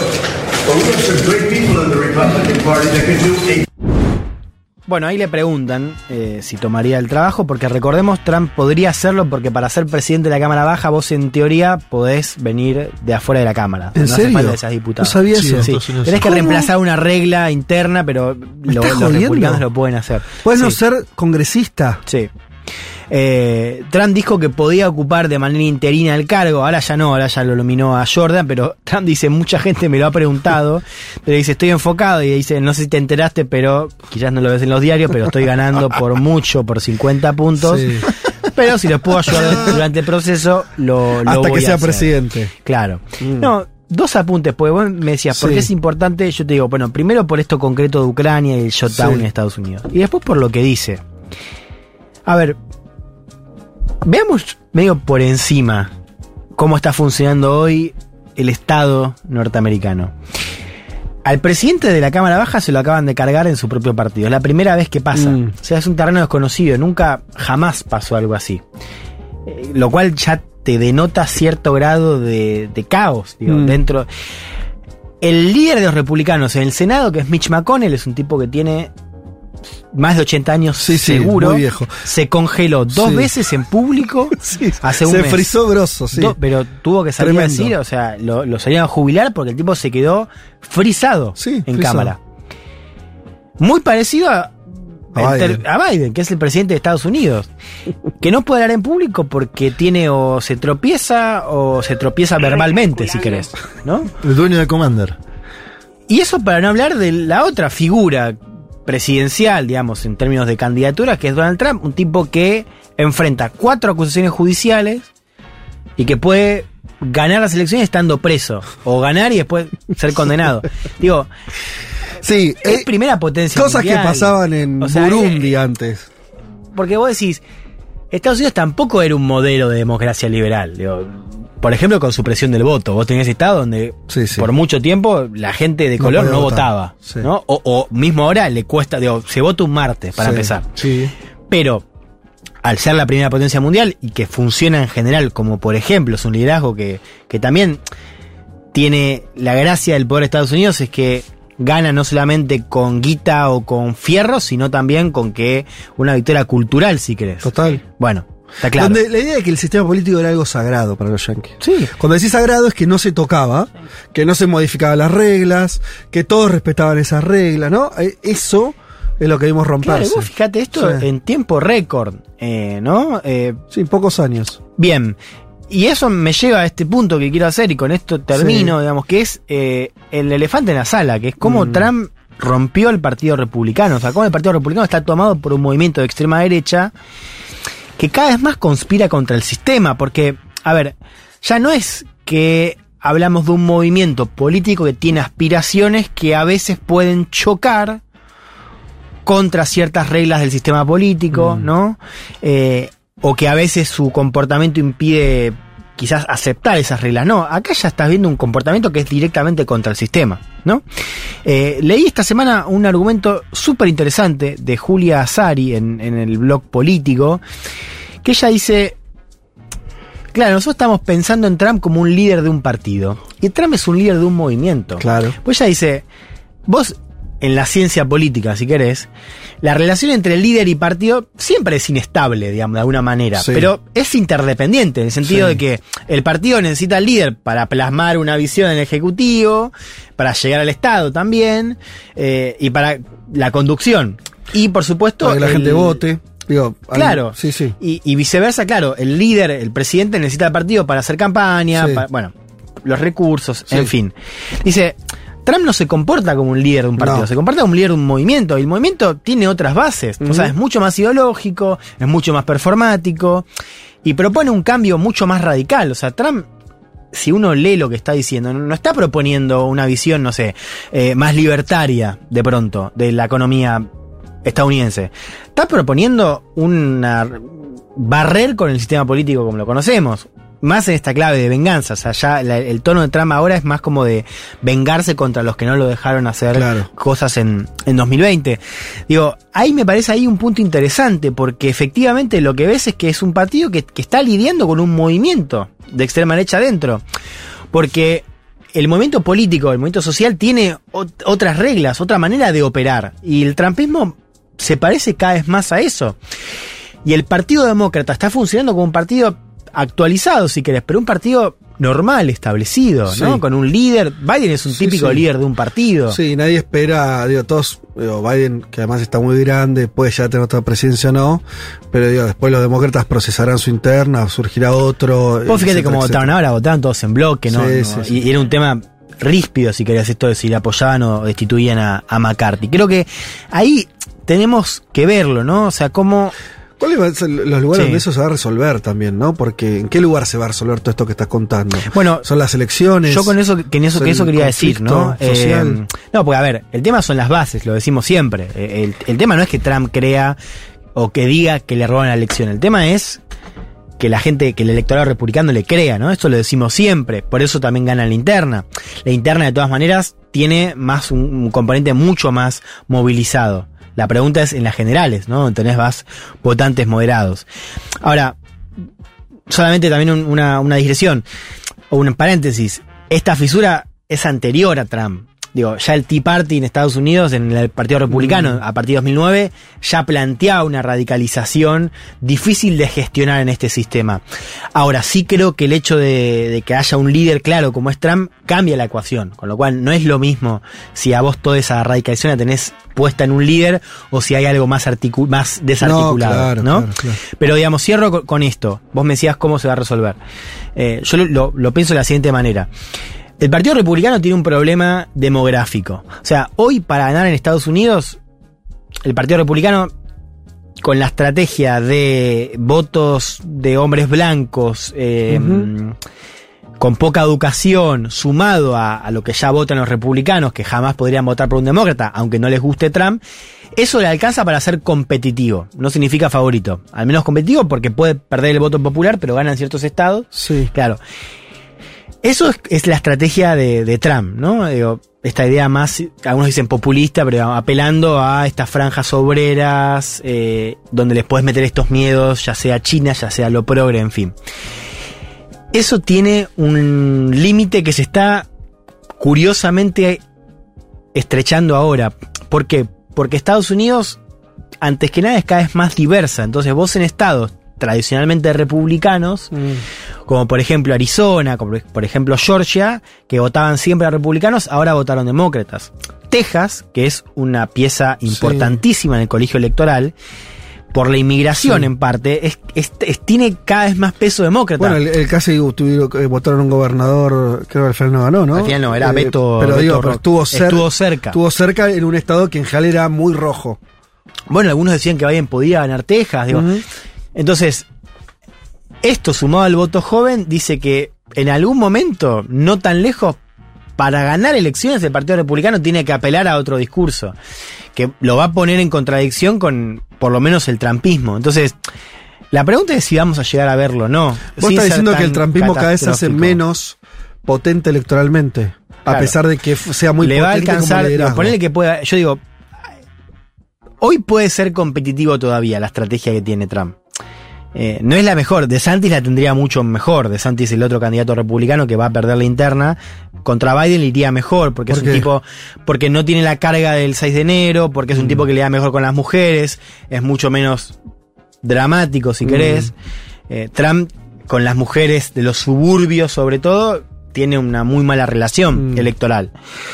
Digo, eso te alcanza para esta elección. Después ya no, porque esto está pasando muy rápido.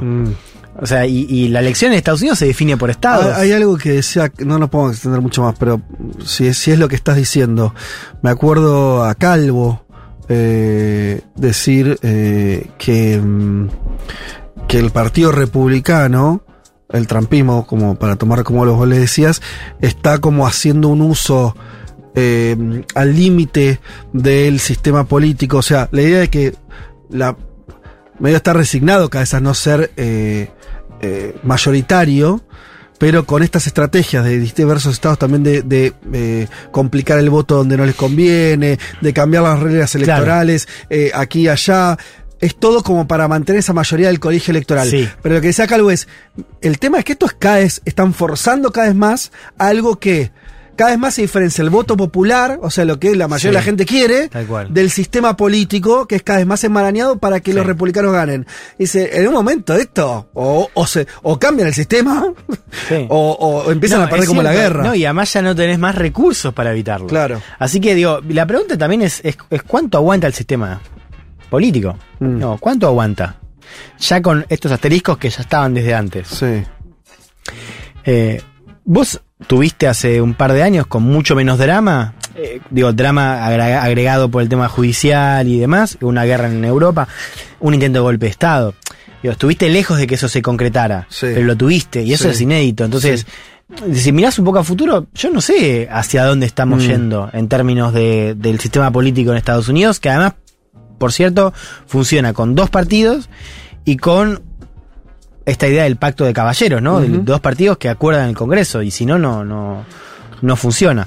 Bueno, un apunte nomás para complementar. Sí. Me dice Sebastián, nos dice Sebastián Moltracio que cocus es una palabra indígena, significa reunión, específicamente a reuniones chicas en carpas entre líderes. Se pasó esa palabra a las relaciones internacionales y a la negociación y se estudia en mediación. Ah, mirá Así vos. que buen aporte, Qué aporte, de eh, Sebastián. interesante. Bueno, eh, súper interesante y complejo, y por eso es interesante. ¿eh? Eh, lo complejo es lo interesante, no al revés, aunque esta era te va a querer lo contrario. Complejo e interesante lo que acaba de contarnos entonces Elman sobre la dinámica política norteamericana. Eh, ¿Nos vamos escuchando una canción? Maini, ¿sí? ¿Espineta? Bien. Hablando de otro país. Espineta y los osos del desierto haciendo Holanda. Ya volvemos.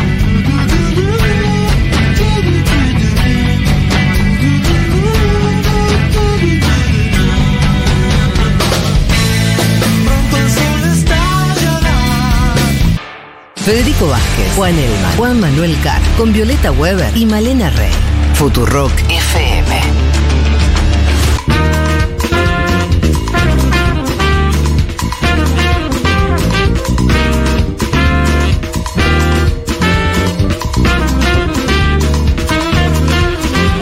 Bueno, muy bien, aquí estamos de vuelta. Vamos eh, en unos eh, minutitos eh, breves a estar ya comunicados con Sebastián Ramírez, presidente del partido Morena en Ciudad de México. Juanma, hacenos una introducción de por qué vamos a tener esta conversación, por qué es importante, quién es Sebastián Ramírez. Sí, a ver, en México va a ir a elecciones presidenciales el 2 de junio del año 2024. Ustedes bien saben, porque lo tratamos en este programa largo y tendido, que Claudia Sheinbaum, exalcaldesa de la Ciudad de México, va a ser la candidata de Morena a la Mm. formación de Andrés Manuel López Obrador. Andrés Manuel López Obrador no puede ir a un próximo mandato por temas eh, constitucionales. Y ganó Sheinbaum la consulta interna, guion medio encuesta, al ex canciller Marcelo Ebrard, que está evaluando ahora qué hacer, ¿no? Eh, si participa o no en el plano electoral el 2 de junio del año próximo. Del otro lado del mostrador va a estar el autodenominado Frente Amplio, que es el PRI, el PAN, el PRD, los partidos tradicionales en México, los que estaban antes de la configuración de Morena, que siempre fueron partidos que competían entre sí, y desde la llegada de Andrés Manuel López Obrador han hecho una unidad para enfrentarlo, lo que da cuenta también de la popularidad de la que goza. AMLO, cercana al 60% de acuerdo a todas las encuestas conocidas. ¿Por qué es importante hablar con Sebastián Ramírez? Es el presidente de Morena en la Ciudad de México y además fue vocero de Claudia Sheinbaum eh, cuando ella estaba en la alcaldía de la Ciudad de México. Es decir, es una persona que se sienta en la mesa de las decisiones políticas de Morena y que es nada más y nada menos que el titular del partido en la propia Ciudad de México, lugar donde gobierna Morena hace tanto tiempo. Bien, estamos en comunicación entonces ya mismo, eh, según me avisa la producción, con Sebastián Ramírez. Eh, sin más introducción, porque la hizo ya eh, Juan Manuel Carr. Te saludamos entonces, Sebastián. ¿Qué tal? Federico Vázquez desde Buenos Aires. ¿Cómo estás? Hola Federico, hola Juan Manuel, pues muy contento de estar con ustedes. Yo soy escucha de Futurock, así que me encanta estar con ustedes. Ah, bueno, pero qué, qué honor saber eso, nos pone eh, muy contentos eh, saber que, que sos oyente. Vamos entonces a, a tratar de, de, aprovecharte. Nosotros hace rato, además que esto lo comento ya que sos oyente de la radio, eh, si bien nosotros tenemos nuestro, nuestro programa de política internacional, hablamos muchas veces de México, siempre sentimos que México está más lejos de lo que debería estar. No sé si esa sensación también la tienen ustedes respecto de, en este caso, Argentina, pero no deja de, de sorprendernos eso y, y a pesar de que hay muchos vasos comunicantes, a pesar de que somos parte también, por supuesto, de América Latina, ¿no? Pero hay, hay todavía una distancia en términos informativos. Eh, ¿Sentís lo mismo? Sí. Bueno, a ver, yo creo que hay una realidad eh, geopolítica que es Mm. eh, la cercanía de México con Estados Unidos Claro. y, la, y la dimensión de la interacción, Mm. desde lo comercial, Mm. la tensión permanente de la frontera en términos de seguridad, de políticas eh, migratorias y también incluso pues la cantidad de mexicanos que están del otro lado, ¿no? Eh, yo siempre digo que todos en México tenemos un familiar en Estados Unidos. Claro. Eso genera que, digamos, eh, para México siempre eh, la relación con Estados Unidos tenga una centralidad.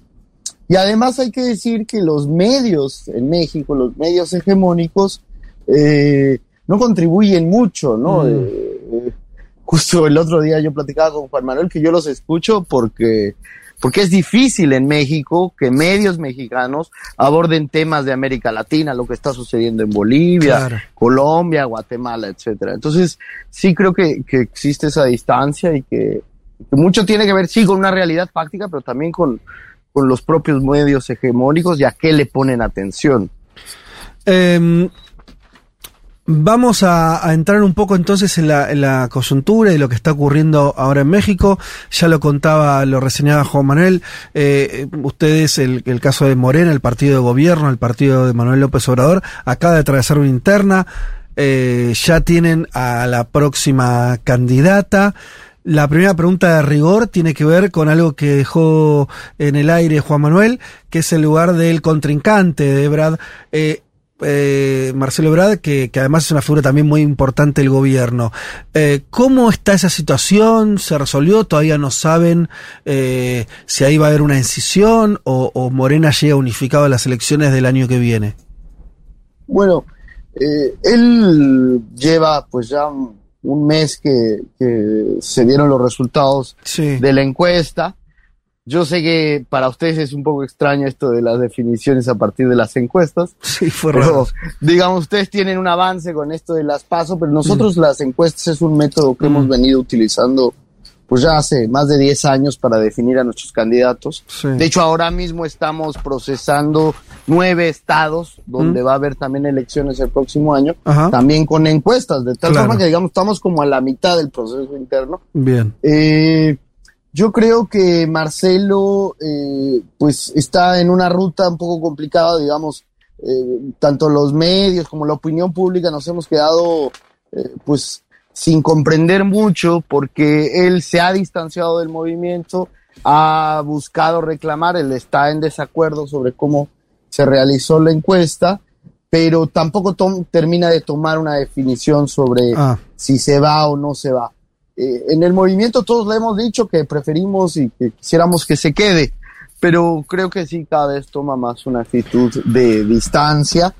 Aunque también te puedo decir, mira, ahora Morena tiene, gobierna en 23 estados de Mm. México, son 32 estados. Los 23 estados donde tenemos gobernador han cerrado filas con Claudia Sheinbaum, lo mismo eh, el grupo parlamentario en la Cámara de Diputados, en el, en Mm. el Senado. Entonces, tampoco ya no queda muy claro, eh, pues, qué tanto o qué sectores acompañan a Marcelo Ebrard, porque además, pues, el presidente López Obrador ha sido quien ha respaldado también de Claro. forma consistente esta encuesta. Se hizo una ceremonia que se le llamó la entrega del bastón de mando, que es en referencia a, a una práctica indígena, que es la entrega de un bastón eh, que le da ahora a ella como conductora del movimiento. Entonces creo que pues la, la, la posición de ella se ha fortalecido y él pues no ha definido bien qué hace y ese Bien. tiempo le ha cobrado factura. Ahora, sin correrme todavía mucho de, de- de- de este asunto, mm, mm, lo venimos contando en el programa, en todos los gobiernos progresistas en, en la región hay un problema que se viene repitiendo y que no encontramos todavía un caso exitoso, que es eh, la famosa sucesión de, los, de- sucesión de los liderazgos. Vos hablabas mismo de, de Bolivia, bueno, estamos viendo una, una interna mm, totalmente eh, a cielo abierto respecto de Evo Morales y Luis Arce. El propio Frente de Todos en Argentina tuvo una disfuncionalidad muy importante, enfrentamientos entre el presidente y Cristina, eh, y a donde vayas se repite un poco el, el- Ecuador, Lenín Moreno en su momento. el asunto.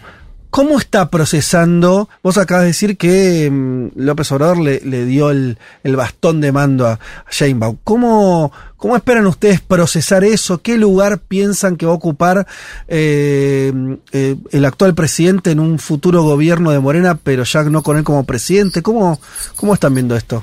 Bueno, eso es un asunto muy interesante porque Andrés Manuel, un poco a pesar- contra la voluntad de todos nosotros, él ha dicho que se retire el próximo año. Claro. Por de, completo. de la política.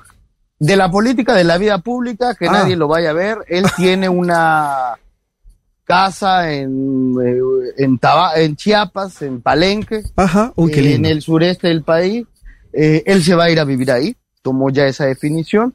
Por eso ha dicho que él ya le entregó el bastón de mando a Claudia sobre el movimiento. Ajá. El próximo año entregará la banda presidencial.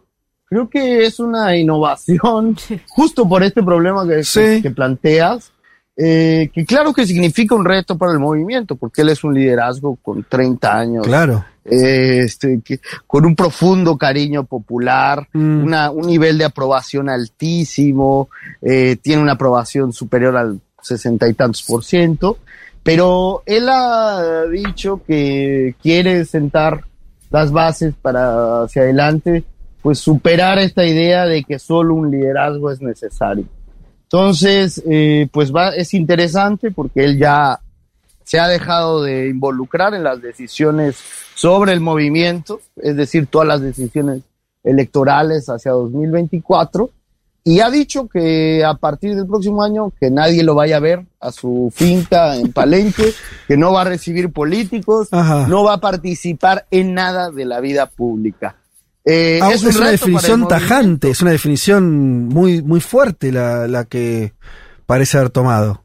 Sí, sí, sí, él dice que no quiere ser líder moral, nada, Ajá, nada. nada. que Él acaba, fin. Y ahora le toca asumir a Claudia Sheinbaum la, la conducción del movimiento. Es una decisión dura, pero creo que nos está obligando a crecer a todos. Bien. Sí. Y eso, vos le, eh, supongo que no vas a por decir otra cosa, pero te lo pregunto. ¿Vos creés que esa decisión efectivamente la va a sostener? O sea, no es solamente algo para decir en este contexto, sino Ah. que es algo que, que conociéndolo a él, a cómo funciona y demás, vos creés que esa decisión la va a mantener. Estoy 100% seguro y si llegara a romperla me vuelven a llamar y me dicen, Sebastián, este, la pifiaste, pero él cuando dice esas cosas las cumple por completo y creo que es parte de su convicción y está trabajando para que el movimiento tenga esa transición Mm. y te digo, va a tener una parte dura, ¿no? Porque él, pues ha sido un conductor, eh, además de muy querido, muy eficiente política y electoralmente.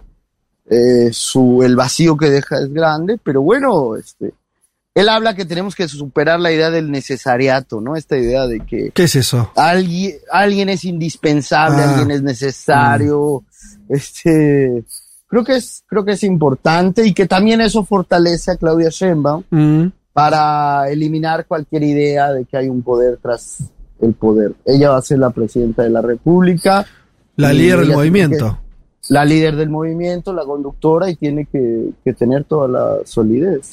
Sebastián, ¿cómo estás? Te saluda Juan Manuel Carr. Te hago la, la- la pregunta más obvia, porque fuiste vocero de, de Claudia Sheinbaum en su momento, porque ella es quien, como vos mencionás, va a tener a cargo la conducción del partido Morena y probablemente, de acuerdo a lo que indican las encuestas, la conducción de, eh, el país, ¿no? Eso habrá que verlo el año próximo, pero no la conocemos tanto a Claudia en este lado de América Latina como si por ahí conocíamos a Marcelo Ebrard porque era canciller, la cara visible en términos de política exterior para eh, América Latina y el Caribe, condujo la CELAC, etcétera, etcétera. Claudia Sheinbaum es eh, política, científica, escritora, académica. ¿Qué nos podés mencionar de ella para conocer un poco más a quien va a ser nada más y nada menos que la candidata de Morena?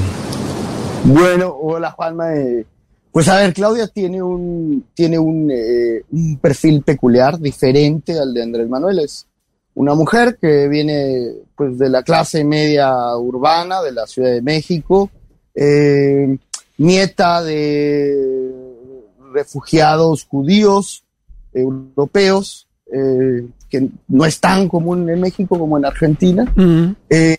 Una familia de académicos, sus papás, su madre es científica, y su padre más bien era un pequeño empresario, pero digamos de una familia universitaria y de izquierda, de centro izquierda. Lo que ustedes llaman centro izquierda para nosotros es la izquierda, aunque digamos en los años 60, cuando ella crece, sí, la izquierda en México pues era eh, clandestina y más, más perseguida, ¿no?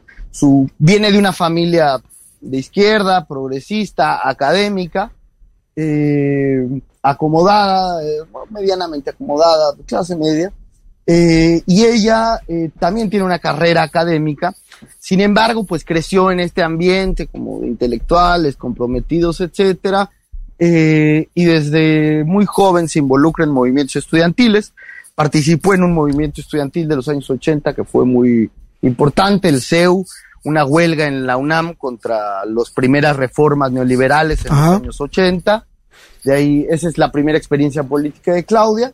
Y digamos que siempre fue simpatizante, militante, pero ella hace una larga carrera eh, en el mundo académico. Ella es eh, física, estudió física y luego estudió su posgrado en los Estados Unidos, en Berkeley, sobre temas de, de energía y ambiente. Entonces, digamos, ella durante los años noventas eh, desarrolla una intensa carrera académica en todos los temas de energía y en el mundo ambientalista. Y ahí López Obrador la invita en el año 2000 a ser su secretaria de Medio Ambiente, cuando él era jefe de gobierno de la Ciudad de México. Y ahí empiezan a hacer una relación política y de trabajo muy intensa, porque Claudia empieza a asumir nuevas tareas dentro del gobierno.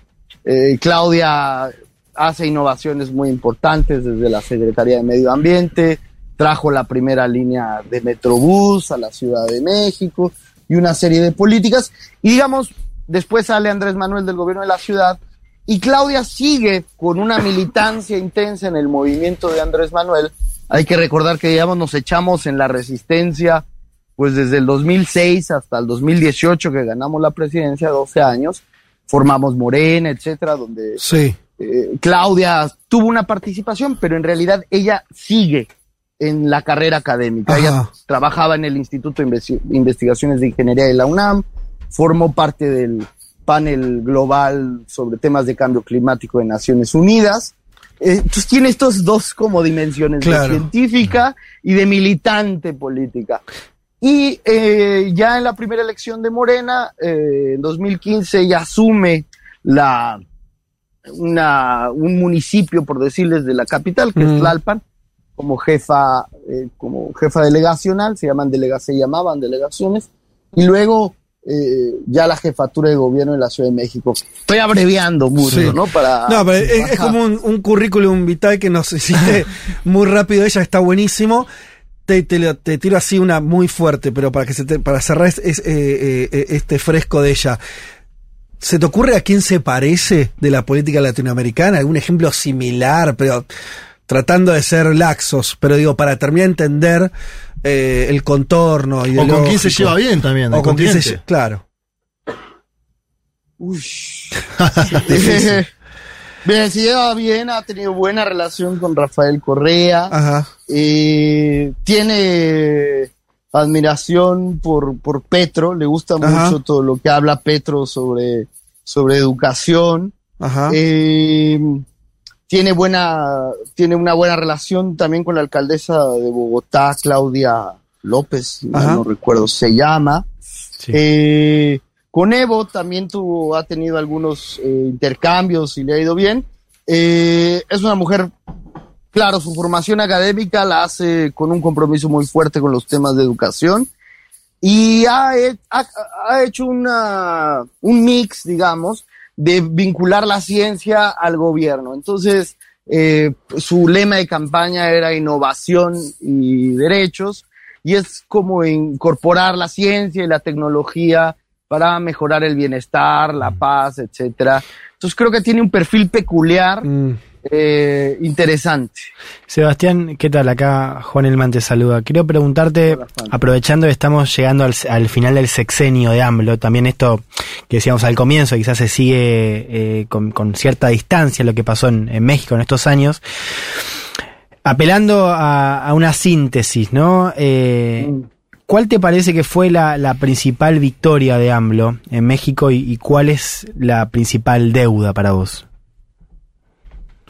Bueno, yo creo que la primer, principal victoria es el haber recuperado el Estado. Es decir, eh, el que el poder político pudiera volver a tener predominancia sobre los intereses corporativos o económicos. Y eso se expresa en distintas políticas, se expresa a la hora de cobrar impuestos, a la hora de tener una política energética, ¿no? Pero eh, esta misma idea del de separar el poder político del económico ha sido fundamental. Y yo creo que donde estamos más, más complicados y atrasados, no hemos podido resolver, tiene que ver con los temas de la violencia eh, y la seguridad. Que no es un asunto nuevo, es un tema que México viene arrastrando Mm. desde hace más de 30 años, eh, que vamos avanzando, vamos disminuyendo los homicidios, etcétera, pero todavía, todavía falta muchísimo. Hola Sebastián, te saluda Violeta Weber. Eh, a propósito de lo que decías sobre seguridad, eh, repasaba recién las noticias de el diálogo de alto nivel que hubo con Estados Unidos y en este marco te preguntaba eh, cuál es el rol capaz de Estados Unidos en, en este tema y en particular, eh, digamos, en particular en este tema y en general en la elección, eh, qué influencia, qué, qué, cómo podría inclinar la cancha. Andrés Manuel ha establecido una política interesante con los Estados Unidos de mayor soberanía, de mayor eh, independencia, pero, pero nos llevamos, digamos, hay una relación fluida. Eh, hay un asunto tenso que es en relación al tema migratorio. Vienen las elecciones en Estados Unidos y eso siempre genera que las posiciones más radicales, antiinmigrantes, eh, tomen mayor protagonismo.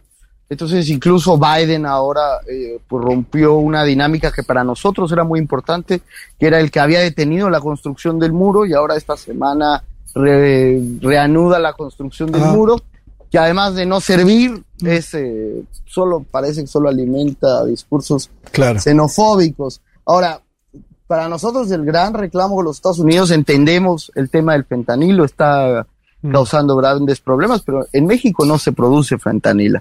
Y no todo el fentanilo que se consume en Estados Unidos entra por México. Eh, ellos no han detenido el tema de las armas, la llegada de las, de las armas de Estados Unidos a México. Y, y bueno, y nosotros también decimos, pues cuando llegan las drogas a Estados Unidos, pues habrá quien las distribuya allá, ¿no? Pues parece que a veces ellos quisieran abordarlo solo como un problema de México y no como todo un, pues que también el crimen organizado está en, en Estados Unidos. ¿Cómo van a in- influir? Pues eh, hasta ahora se han comportado, digamos, de forma distante, respetuosa, aunque sí hemos visto que los últimos años han dedicado grandes fondos a- para organizaciones, eh, para ONGs del- de la oposición. Eh, estamos hablando con Sebastián Ramírez, él es presidente de Morena, el partido del presidente eh, López Obrador, eh, y él es líder de ese partido en la Ciudad de México. Para ir cerrando esta conversación, te agradecemos el tiempo que nos dedicaste y ojalá sea la primera de, de- de muchas otras entrevistas que podamos hacerte. Te vuelvo a llevar a un lugar, a un plano más general, que a mí al menos me interesa bastante.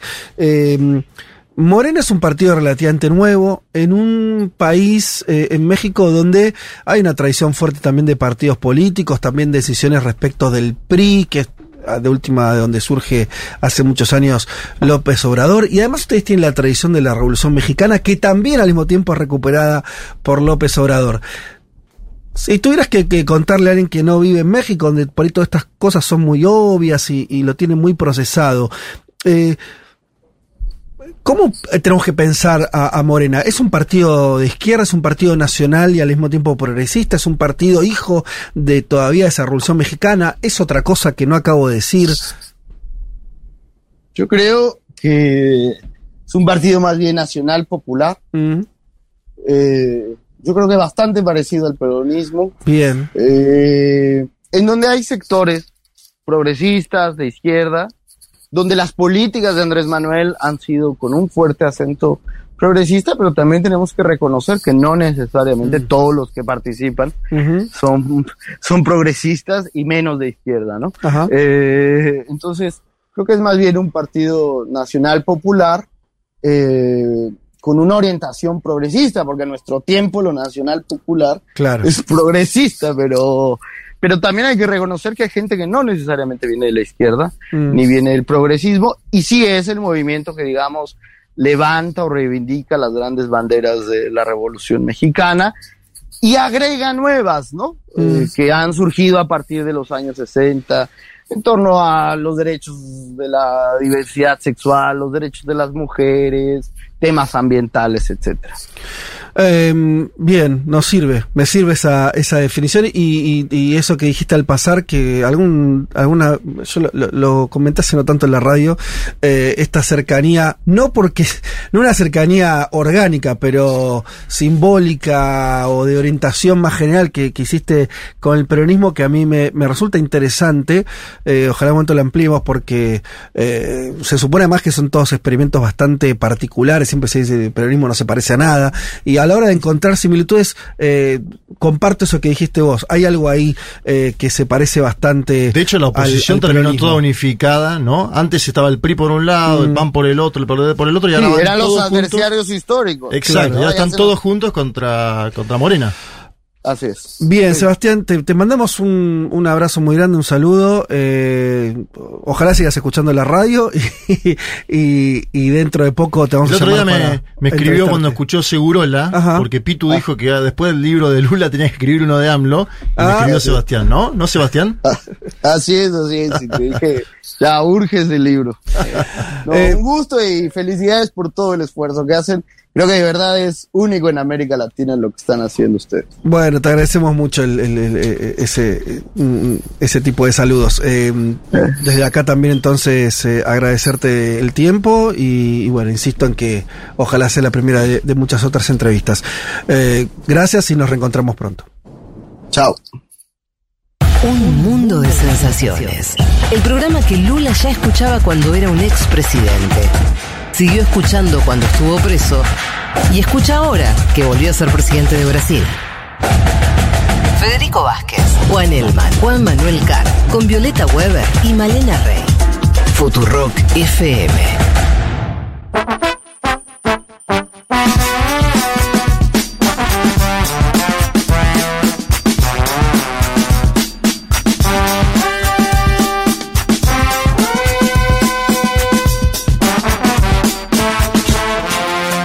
Nos vamos a otro país de Latinoamérica, nos vamos a Bolivia, bajamos un poquito hacia el sur. eh, y acá tomamos una decisión como que hablaste la interna de Evo y Arce el domingo anterior, pero sí, pasaron cosas. Sí, a ver, hay que actualizar un poco, Dale. ¿no? Porque mm, nosotros habíamos dicho el domingo pasado que iba a ser un congreso controlado por el expresidente Evo Morales y que por el olfato que había, Sí. no había que descartar, creo que lo dije en esos términos, la expulsión de Luis Arce Catacora y David Choquehuanca. Tomaron la decisión de expulsar Mm. en el Congreso, décimo Congreso del Movimiento al Socialismo, a Luis Arce y a David Choquehuanca, quienes además no solo desconocieron el Congreso, sino que están promoviendo un cabildo del Pacto de Unidad. El Pacto de Unidad son las organizaciones que integran el movimiento al socialismo, que lo componen, para el próximo 17 de octubre. Es decir, estamos ante una decisión. ¿Sí? Lo digo en estos términos porque de un lado estará el sello del MAS y PSP, o del MAS, mejor dicho, y del otro lado habrá otro sello que posiblemente, y lo pongo en potencial también, porque hay algunos que dudan eh, si Arce se presenta o no se presenta. Estamos hablando de elecciones que se van a dar en dos años, ¿sí? Es decir, una eternidad. Pero bueno, se adelantó la decisión. Escuchaba a Álvaro García Linera, ahora vamos a escuchar algún audio, que decía que el asedio que sufrió Evo, según él, lo precipitó a tomar estas decisiones, ¿no? ¿Cómo sería eso? Y él decía que... El asedio de, de ahora, ahora un asedio... eh, Él denuncia un asedio de parte Del gobierno. el oficialismo boliviano hacia la figura de Evo. Tengo una pregunta, ahora va a ser a detalles. ¿Por qué se adelanta eso? Eh, o sea, tomo esto que vos decís. ¿Por qué adelantan tanto una discusión, más allá de lo que nos parezca, que no te guste, lo que sea, no importa? ¿Por qué la adelanta tanto antes que eh, la fecha electoral? Algunos dicen, opositores a Evo, Sí. que quiere que haya elecciones anticipadas. Ah, para Algunos dicen. Ahora después te voy a pasar audios. Te voy a pasar audios. Sí.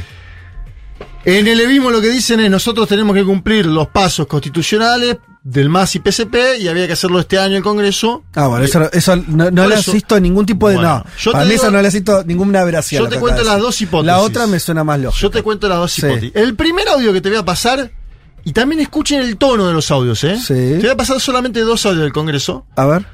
El primero es, obviamente, que confirman a Evo Morales y escucha toda la nomenclatura que hay Sí. como candidato al 2025. Escucha cómo se dijo en el décimo Congreso del Movimiento Socialismo. Primero, ratificar el apoyo contundente, consensuado, legal y legítimo al hermano Evo Morales Águima como presidente de la Dirección Nacional del MAS y PCP.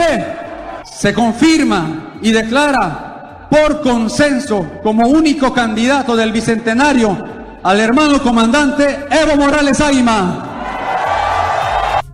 Bien, ahí estaba. Eh, voy a pegar el otro audio de manera instantánea, porque la lectura de decisiones del décimo Congreso del MAS tiene ocho minutos, donde cuatro son nombres de expulsiones. A mí me, me- me pareció muy choqueante verlo así, ¿no? Es Mm. decir, tal persona soviético. expulsado, tal persona expulsado. Expulsado. tal- Pero cuando se nombra a Luis Arce Catacora y a David Choquehuanca, se utiliza la palabra autoexpulsión. Como que no fue el Congreso que los expulsó, sino que ellos mismos. Al no ir al Congreso. Quedaron ex- expulsados. Pero para, una cosa antes de ir ahí. Sí. O sea, expulsaron a otros políticos, a otros dirigentes. Sí. Además del presidente y el vice. Sí. ¿Y qué eran? Son eh, Diputados, legisladores. Que están con Arce, imagino, obviamente. Exacto, exacto. Es que, por ejemplo, Cuellar, que es un diputado que yo traje acá muchos audios de él, era eh, básicamente quien tomaba la Kalashnikov para Sí. dispararle a Evo, lo, Lo expulsaron, expulsaron. y hubo una ovación de esos 3.000. Hay que decir que había 3.000 adentro y 5.000 haciendo de seguridad afuera. Ajá. Este es un dato tremendo. Afuera, el movimiento sindical campesino haciendo la seguridad del acto, del evento. Sí. ¿sí? Adentro 3.000 con Evo. Por eso también, desde el otro lado del mostrador, dicen, este es un evento que no fue de todo el movimiento del socialismo, sino de algunas personas vinculadas a Morales. Bueno, escucha cuando mencionan la supuesta autoexpulsión, para mí es expulsión, lo puse con ese Sí, título, sí, claro. es una expulsión, de nada más y nada menos que el presidente y el vice del Estado, ¿eh? No es joda esto. A ver, escuchemos. Décimo, se da por conocimiento la autoexpulsión de Luis Alberto Arce Catacora y David Choquehuanca Céspedes por no asistir a este magno décimo Congreso Nacional Ordinario del Movimiento al Socialismo.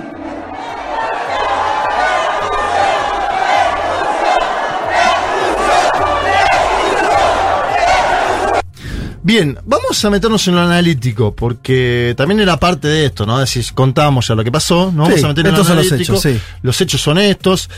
Salió a opinar mucho en estas dos semanas el ex vicepresidente Álvaro García Linera, ¿no? Bien, Digo, una voz autorizada y quería por nosotros. Sí, en Bolivia, yo cada vez que hablo con los dos lados del mostrador, me dicen, ustedes lo quieren mucho, Álvaro, acá cada vez menos escuchado.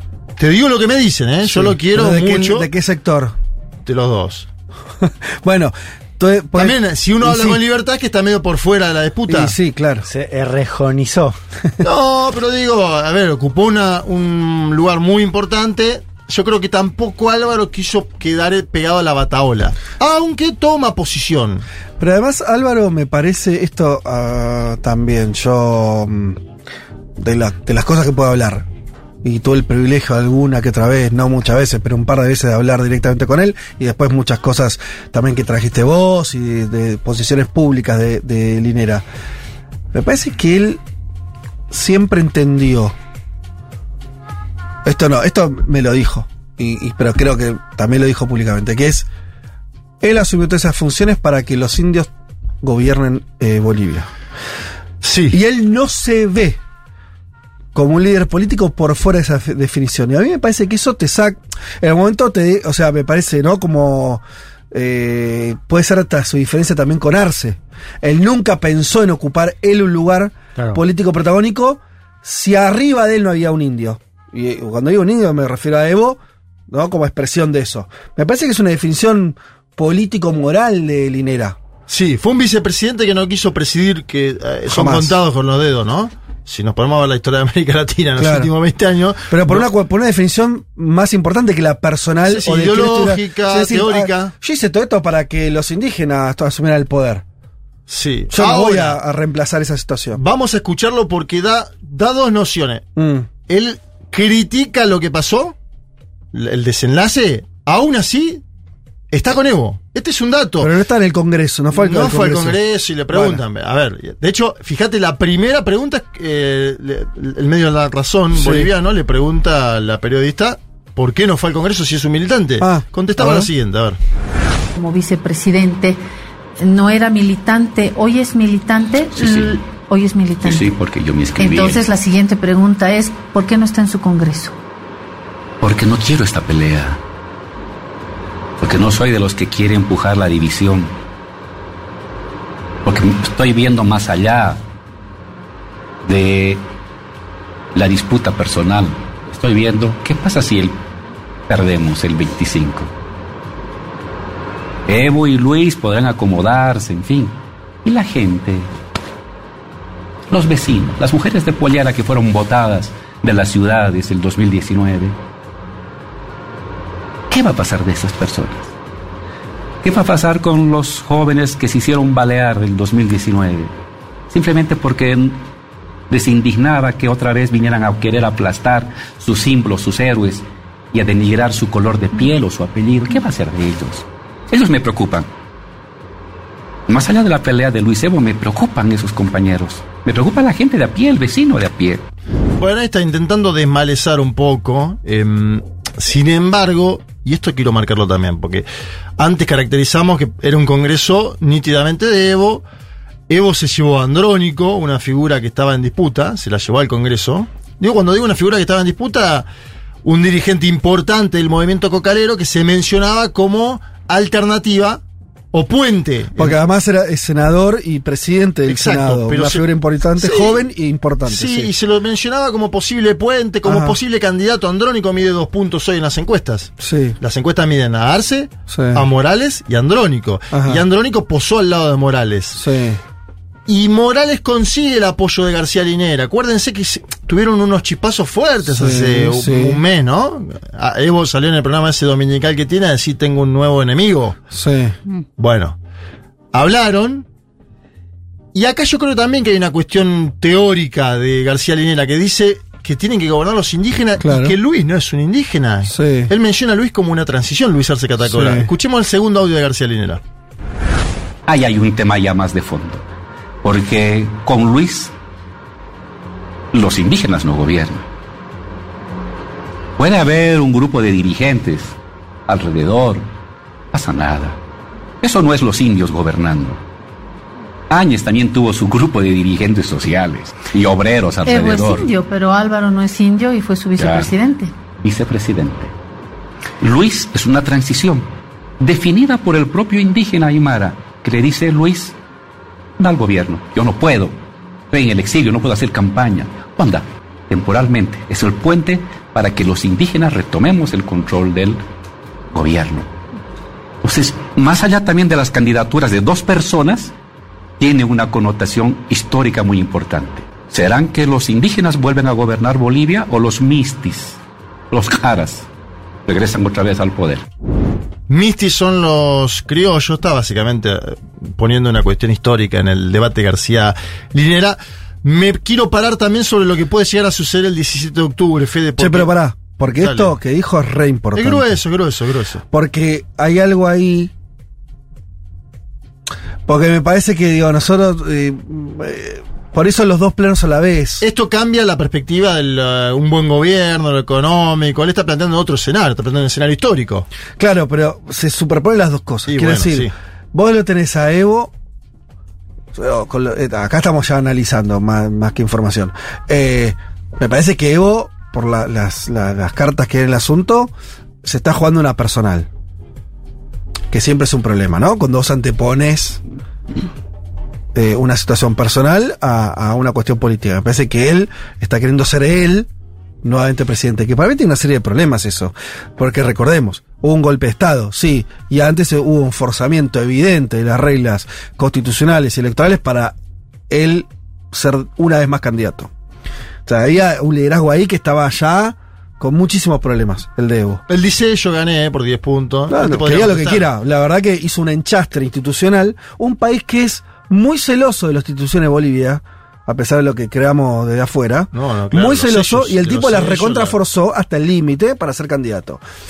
Y ahí también entra el dinero, y yo qué sé. Bueno, ahora, ese es un plano que para mí me parece evidente. Y hay otro que es, ¿quién lidera el proceso político?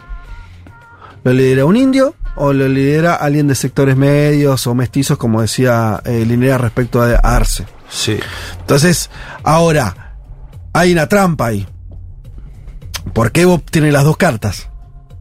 Evo puede decir, tengo que liderar yo porque soy indígena, porque soy el líder indígena y lo cual es, Es cierto. verdad, sí. Ahora tengo que liderar yo porque soy yo. Y también, hace 20 años que sos vos. Sí. Aymara también es David Choquehuanca, Es que por ejemplo. Exacto. eso. Digo, Choquehuanca no David estaba tan Choquehuanca. lejos de, Exacto. de Choquehuanca bueno. era el preferido por algunos sectores de las organizaciones sociales en Bolivia cuando es Evo el que dice el candidato debe ser Luis Arce Catacora. Yo cubrí ese Claro. congreso que se dio en la Argentina, se dio en el Bauen. El propio Evo ya no eligió un indio en esa coyuntura. Exacto, es pero, es importante, claro. pero bueno, después se dan deliberaciones políticas, desenlaces. Sí, sí. Ahora quiero traer a los otros sectores porque, por ejemplo, la Central Obrera Boliviana, claro, Álvaro dice con buen tino, no lo dice de esta forma, lo dice de una forma mucho más sutil, pero da a entender que Arce cooptó dirigentes, ¿no? A partir de prebendas y das y vuelta, que se da en todos los gobiernos del mundo. Él en Sí, su momento dijo sí, que Janine claro, Áñez sí. tenía conducción de la Central Obrera Boliviana. La Central Obrera Boliviana fue la que una de las que pidió a última hora que se vaya Evo, ¿te acordarás vos? Mm. Escuchalo a Juan Carlos Guarachi, que es el secretario ejecutivo de la COB, porque él desconoce el Congreso del MAS que se hizo en Cochabamba y dice que van a ir el 17 de octubre a la ciudad del Alto, donde se va a hacer el cabildo del Pacto de Unidad. Mm. Y ojo que ahí se lance una nueva sigla, una candidatura presidencial. Incluso pregunté yo, che, el Congreso de Evo fue del el décimo Congreso del MAS. Arce y Choquehuanca, ¿no pueden crear la sigla IPCP? ¿Instrumento Político de Soberanía de los Pueblos? Lo pregunté. No me, no me contestaron. No lo sé. Escuché a Juan Carlos Guarachi porque él dice que no, no hubo legalidad en el Congreso del Movimiento del Socialismo y que se van a juntar el 17 de octubre. Los trabajadores han resuelto desconocer el Congreso realizado en el trópico de Cochabamba del movimiento al socialismo. Vamos a estar el 17 de octubre en la ciudad del Alto en la concentración masiva que ya se ha anunciado por parte de los ejecutivos nacionales, de las centrales obreras departamentales, de los sindicatos, nuestras federaciones y confederaciones. Una nueva agenda para este importante cabildo del 17 de octubre, no solamente para hacer o recuperar el instrumento político, sino que también recordando 20 años de lo que ha sido la lucha por nuestros recursos naturales. Instrumento político, vean bien ustedes. ¿Lo Sí. nombró? Por eso yo dije lo del IPCP. La elección de la Ciudad del Alto no es casual por lo siguiente. ¿Quién es la alcaldesa de la Ciudad del Alto? Eva Copa. Eva Copa, sí. Eva Copa es ex militante del movimiento al socialismo, muy crítica con Evo Sí. Morales, pero a la vez alineada con el gobierno de Arce y Choquehuanca. Mm. Le preguntaron, la cadena alemana Deutsche Welle eh, la entrevistó a Eva Copa sobre el Congreso, el movimiento del socialismo, y ella dice, ¿te acuerdas que yo te dije que hay algunos que mencionaban la posibilidad de que Evo quiera que no concluya su periodo presidencial Arce? Mm. Eva Copa dice que Evo quiere eso. Escucha. Mira, él sabía que no iba a ganar en el Congreso del Movimiento al Socialismo. Eh, nosotros acá nos manejamos por organizaciones sociales y antes en el Congreso una organización social tenía 200 participantes o 200 congresistas y ahora él en la convocatoria solamente permite que sean cinco. Cinco por organización social. ¿Cuántos van a estar? Antes hacían los congresos en coliseos para poder hablar del tema político. Ahora no, lo han hecho tan cerrado, con un grupo tan selecto, que han hecho este Congreso a la medida del señor Morales para que él sea candidato. Y, y bueno, no nos extraña, ¿no? Porque él dice, me han pedido, me han obligado para que sea candidato. Nadie te puede obligar a hacer cosas que tú no quieres. Eh, a nosotros nos preocupa mucho eh, la actitud que está tomando, porque en vez de coadyuvar o fortalecer la gestión de Luis Arce, lo único que están haciendo es entorpecerla, quererle echar tierra querer hacer de que el presidente Luis Arce no logre concluir su gestión. Desde sus diputados, senadores que él tiene del ala radical, están tratando de realizar un golpe legislativo a nuestro gobierno. Bueno, es fuerte la denuncia de Bacopa, dice que hay un golpe legislativo en marcha de parte del sector de Evo Morales del movimiento al socialismo. eh, contra Se le partió el bloque, ¿no? El gobierno se partió el bloque. En la- en- en el ambas- bloque, me refiero, perdón, no al bloque parlamentario. Se, se partió un bloque ahí. Lo que parece estar pasando es que se, se partió eh, el bloque político, el bloque de la alianza política que, que, que está en el gobierno. Sí, Ahora es un drama. No se había partido en 20 años o en 15, Y, ah, 2005. Esto siempre se- las internas se acomodan. Alguien muy especialista en Bolivia me decía, ojo que acá siempre tiran a último, a último, a último Ajá. y después pueden terminar negociando. Yo veo que es difícil ya esto.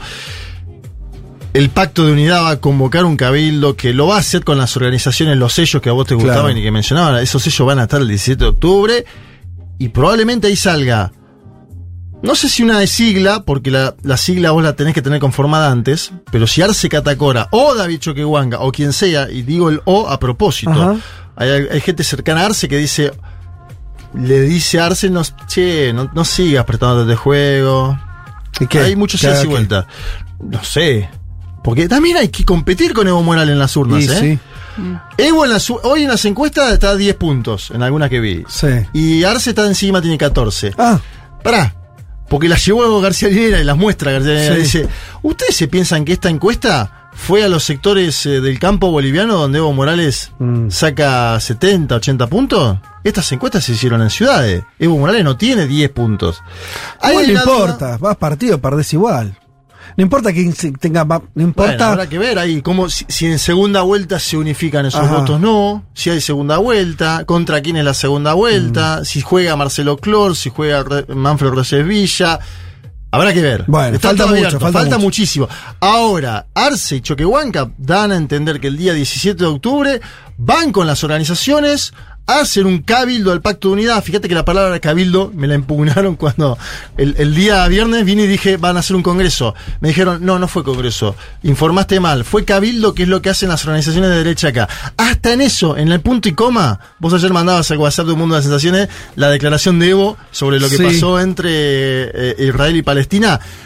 Están mirando el punto y coma para diferenciarse de los dos bandos y sobre todo el sector de vista. Habrá que ver cómo se hace el Congreso del Cabildo, mejor dicho, del Pacto de Unidad el día 17 y si sale de ahí un binomio o indican a alguien, van a tener que indicar que alguien es candidato a presidente en ese Cabildo, me imagino. Los tiempos se aceleraron. Bueno, muy bien, hacemos un cepa rápido y ya vamos con el final del programa. Un mundo de sensaciones. Un programa hecho desde Occidente. Un poco en contra de Occidente. Y otro poco a favor de Occidente. Según Futurock FM.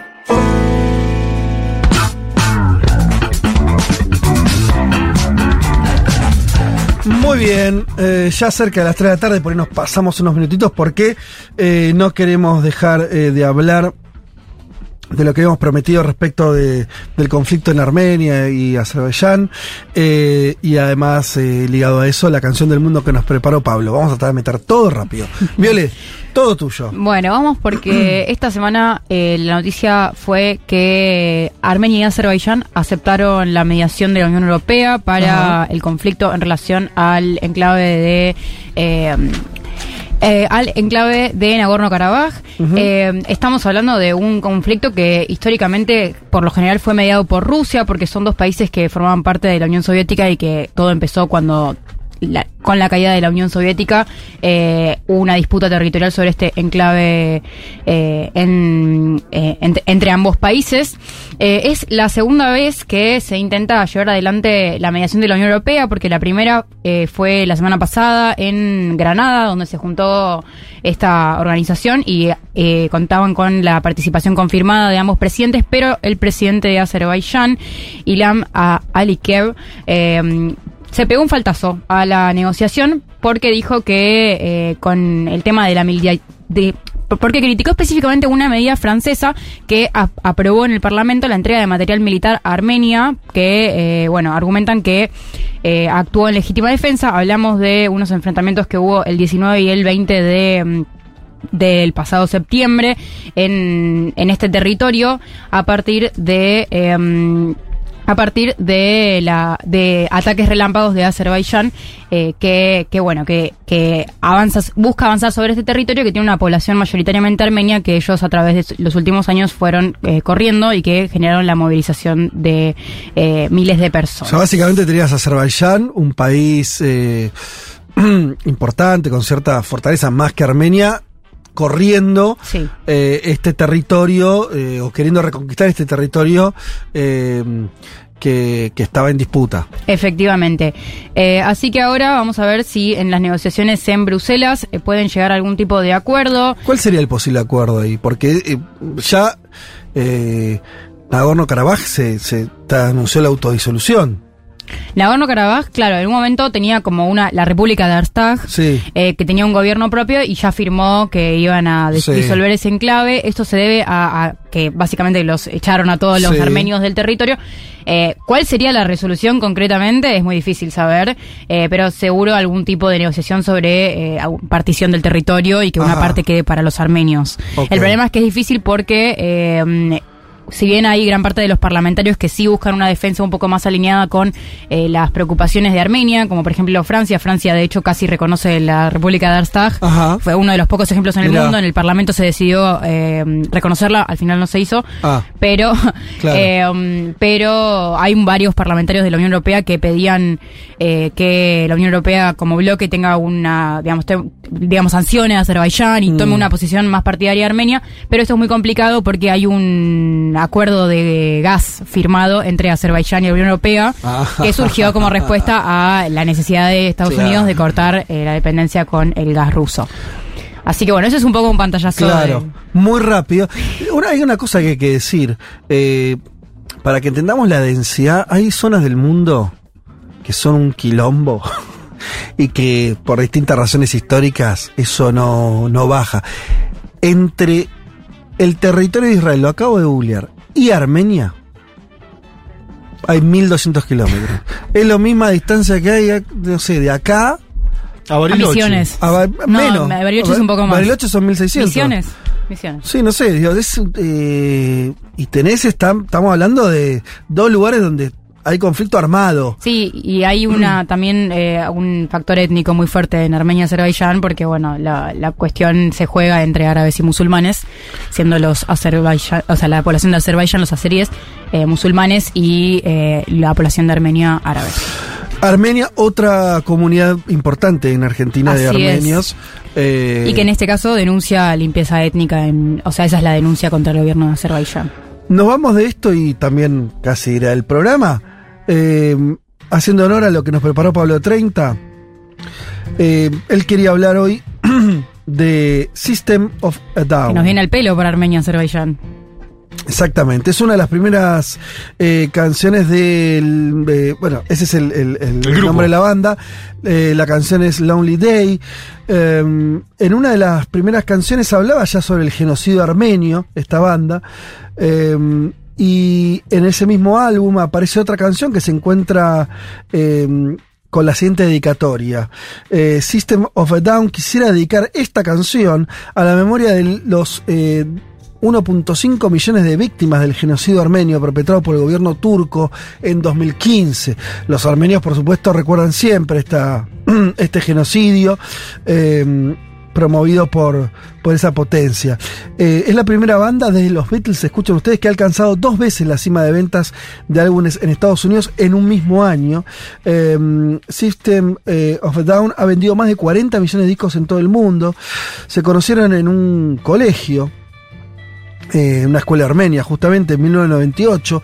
La banda sacó al mercado su primer álbum de estudio eh, en ese momento. Realizaron una larga gira abriendo conciertos eh, para bandas emblemáticas como Metallica, por ejemplo. Son conocidos por realizar canciones en cuyas letras se manifiesta tanto el maltrato infantil, la violencia, la guerra, el machismo, el predominio del consumismo en la sociedad y otras desigualdades sociales. Ante las elecciones norteamericanas se sacaron chispas. El cantante de System of a Down, Serge eh, habló sobre su relación con el baterista de su banda durante una entrevista con Forbes sobre la crisis actual de su patria cultural, de Armenia, entre otras cuestiones. Cuando se le preguntó si es frustrante para él comprobar que eh, su compañero de banda apoya a Trump, eh, eh, afirmó que es mi cuñado y mi baterista. ¿Es frustrante ser políticamente opuesto a tu propio baterista? No sé. ¿Y a tu cuñado? Y ahí sí. Eh, por supuesto que es frustrante, pero eso tiene que ver con la política estadounidense. Cuando se trata de asuntos armenios, estamos exactamente en la misma página. Fíjate, o sea, le importa más el posicionamiento respecto a Armenia, y ahí cierran filas, que sus diferencias respecto a Estados Unidos. Sabemos qué injusticia está sucediendo, trabajamos juntos, estamos haciendo diferentes actividades de subasta y trabajando juntos en muchos frentes. Pero yo era un partidario de Bernie Sanders, todavía lo soy. Creo que él hubiera sido mejor opción en el futuro. Bien, escuchando, escuchamos entonces esta particular banda con diferencias irreconciliables al interior de Estados Unidos, pero ambos de origen armenio defendiendo esa causa. Entonces escuchamos a System, System of a Down haciendo Lonely Day.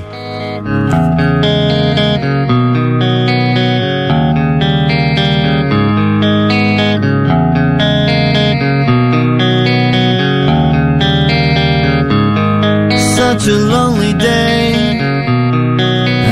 mine.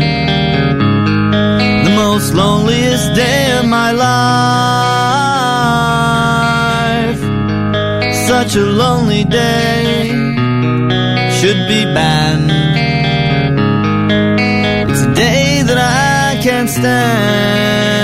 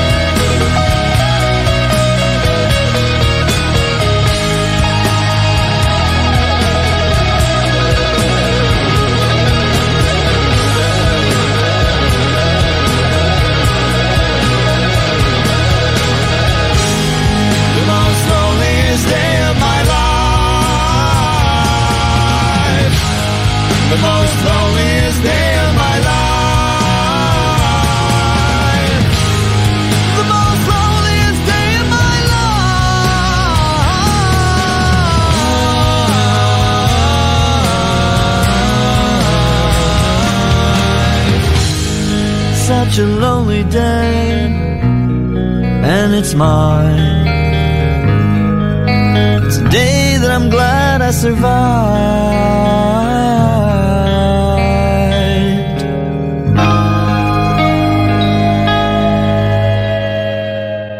Un mundo de sensaciones. Una solución argentina para los problemas del mundo.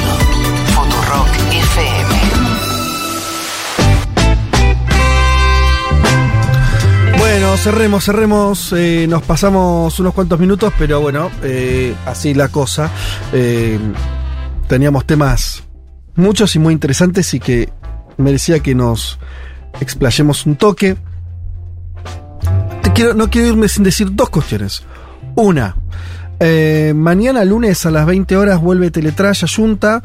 Es una emisión imperdible porque eh, quien ayer volvió a la televisión, yo no vi todavía los extractos de la entrevista con Milei o nada. Yo la vi todo eso. completa. Ah, ¿y cómo estaba la señora? Pues Milei ya sabemos. Mirta estaba grande, yo la noté grande, pero bueno, Bueno. aún así tiene unos chispazos de lucidez Bien. cuando le dice... ¿Qué le dijo? Son raros ustedes, ¿eh? Le dice a los dos, mirándolos a los dos. No, es que la, la Y en incomodidad, un momento- la incomodidad, boludo, de esa interacción. No, no, yo, era, mom- joder, yo estaba mirando a Emilia y era como que no- nos tapábamos la cara, muy incómodo todo. Muy feo todo. La señora muy avanzada en edad, muy grande, Sí. pero aún así con unos chispazos de lucidez, ¿viste? Como Bien. ese futbolista que tiene treinta y pico y mete goles. Mañana a las 20 en Junta, la emisión de Teletrash va a ser justamente es un especial sobre la señora Mirta Oh. Legrand, el ciclo que ya tuvo muy buenos momentos en Junta, repasando momentos de la televisión, en este caso se concentra eh, en ella, el programa más longevo de la televisión argentina y mundial. 55 años. Porque pasaron todas las figuras, van a recordar momentos épicos, únicos y bizarros de la mesa de Mirta, editados como siempre por arroba gitana cine. El pro- se proyecta La Terraza, plan ideal para arrancar la semana entre amigos, cupos limitados, tenés que reservar tu lugar en el link de destacadas que está en arroba yuntabar para ir a presenciar este especial de Teletrash. Lo otro que voy a decir es que ayer en la ciudad de La Plata eh, se juntaron más de mil oyentes eh, y socios de la comunidad Futurock para presenciar un especial que eh, llevó la gira de Futurock, en este caso la gira provincial, estuvo eh, todo liderado como siempre por Julia Bengolini y ahí hubo mil personas escuchando eh, escuchando y viendo porque fue un evento no lo transmitimos por la radio pero fue un evento para los que estaban ahí. Una cosa Descomunal. espectacular, eh, un apoyo impresionante de, de los platenses en un contexto además que había un festival gratuito en La Plata también. En el Estadio. Único. Y aún así hubo, este, no sé cuánta gente hubiera habido si no estaba el festival, pero más de mil personas acompañando la radio. Eh, Futurock sigue juntando gente, mientras eh, otros se dedican a otras cosas, nosotros seguimos juntando gente. Así que un saludo enorme a los que estuvieron ahí. Me olvidé de nombrarlo antes, pero bueno, lo hago ahora. Y de esta manera, ahora sí, señor Se fue.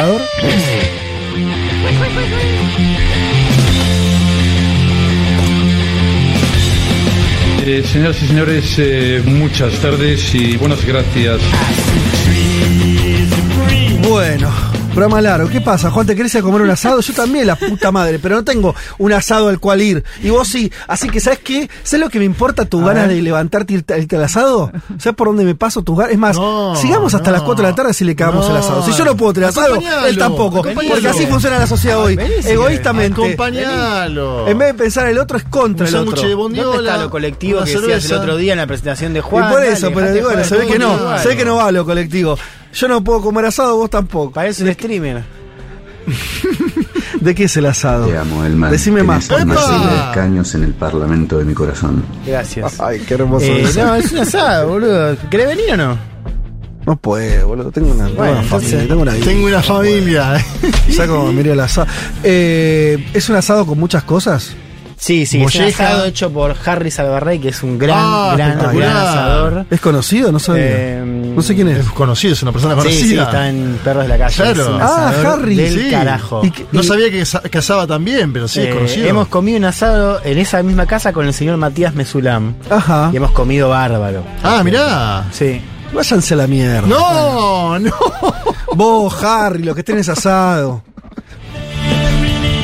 Ojalá llegues re tarde. ¿Sabes qué? Para el momento Chicos. donde. Mirá, donde ya no quedó. Por ejemplo, ya achuras, la achuras ya no queda. Ya no queda, te- no hay nada. Sí, una hay, una A hay. una carne que se pasó. Carne pasada vas a tener. Chori, algún nos chori vemos. viejo. Ya, ya se puso la mochila. No, ya no, se puso no, la no, Nos mochila. vemos la Algún chori viejo ahí. Bueno, eh, un abrazo a todos los que escribieron, a todos los que escucharon el programa. Nos reencontramos el domingo que viene, como siempre, a las 12 del mediodía. Chau.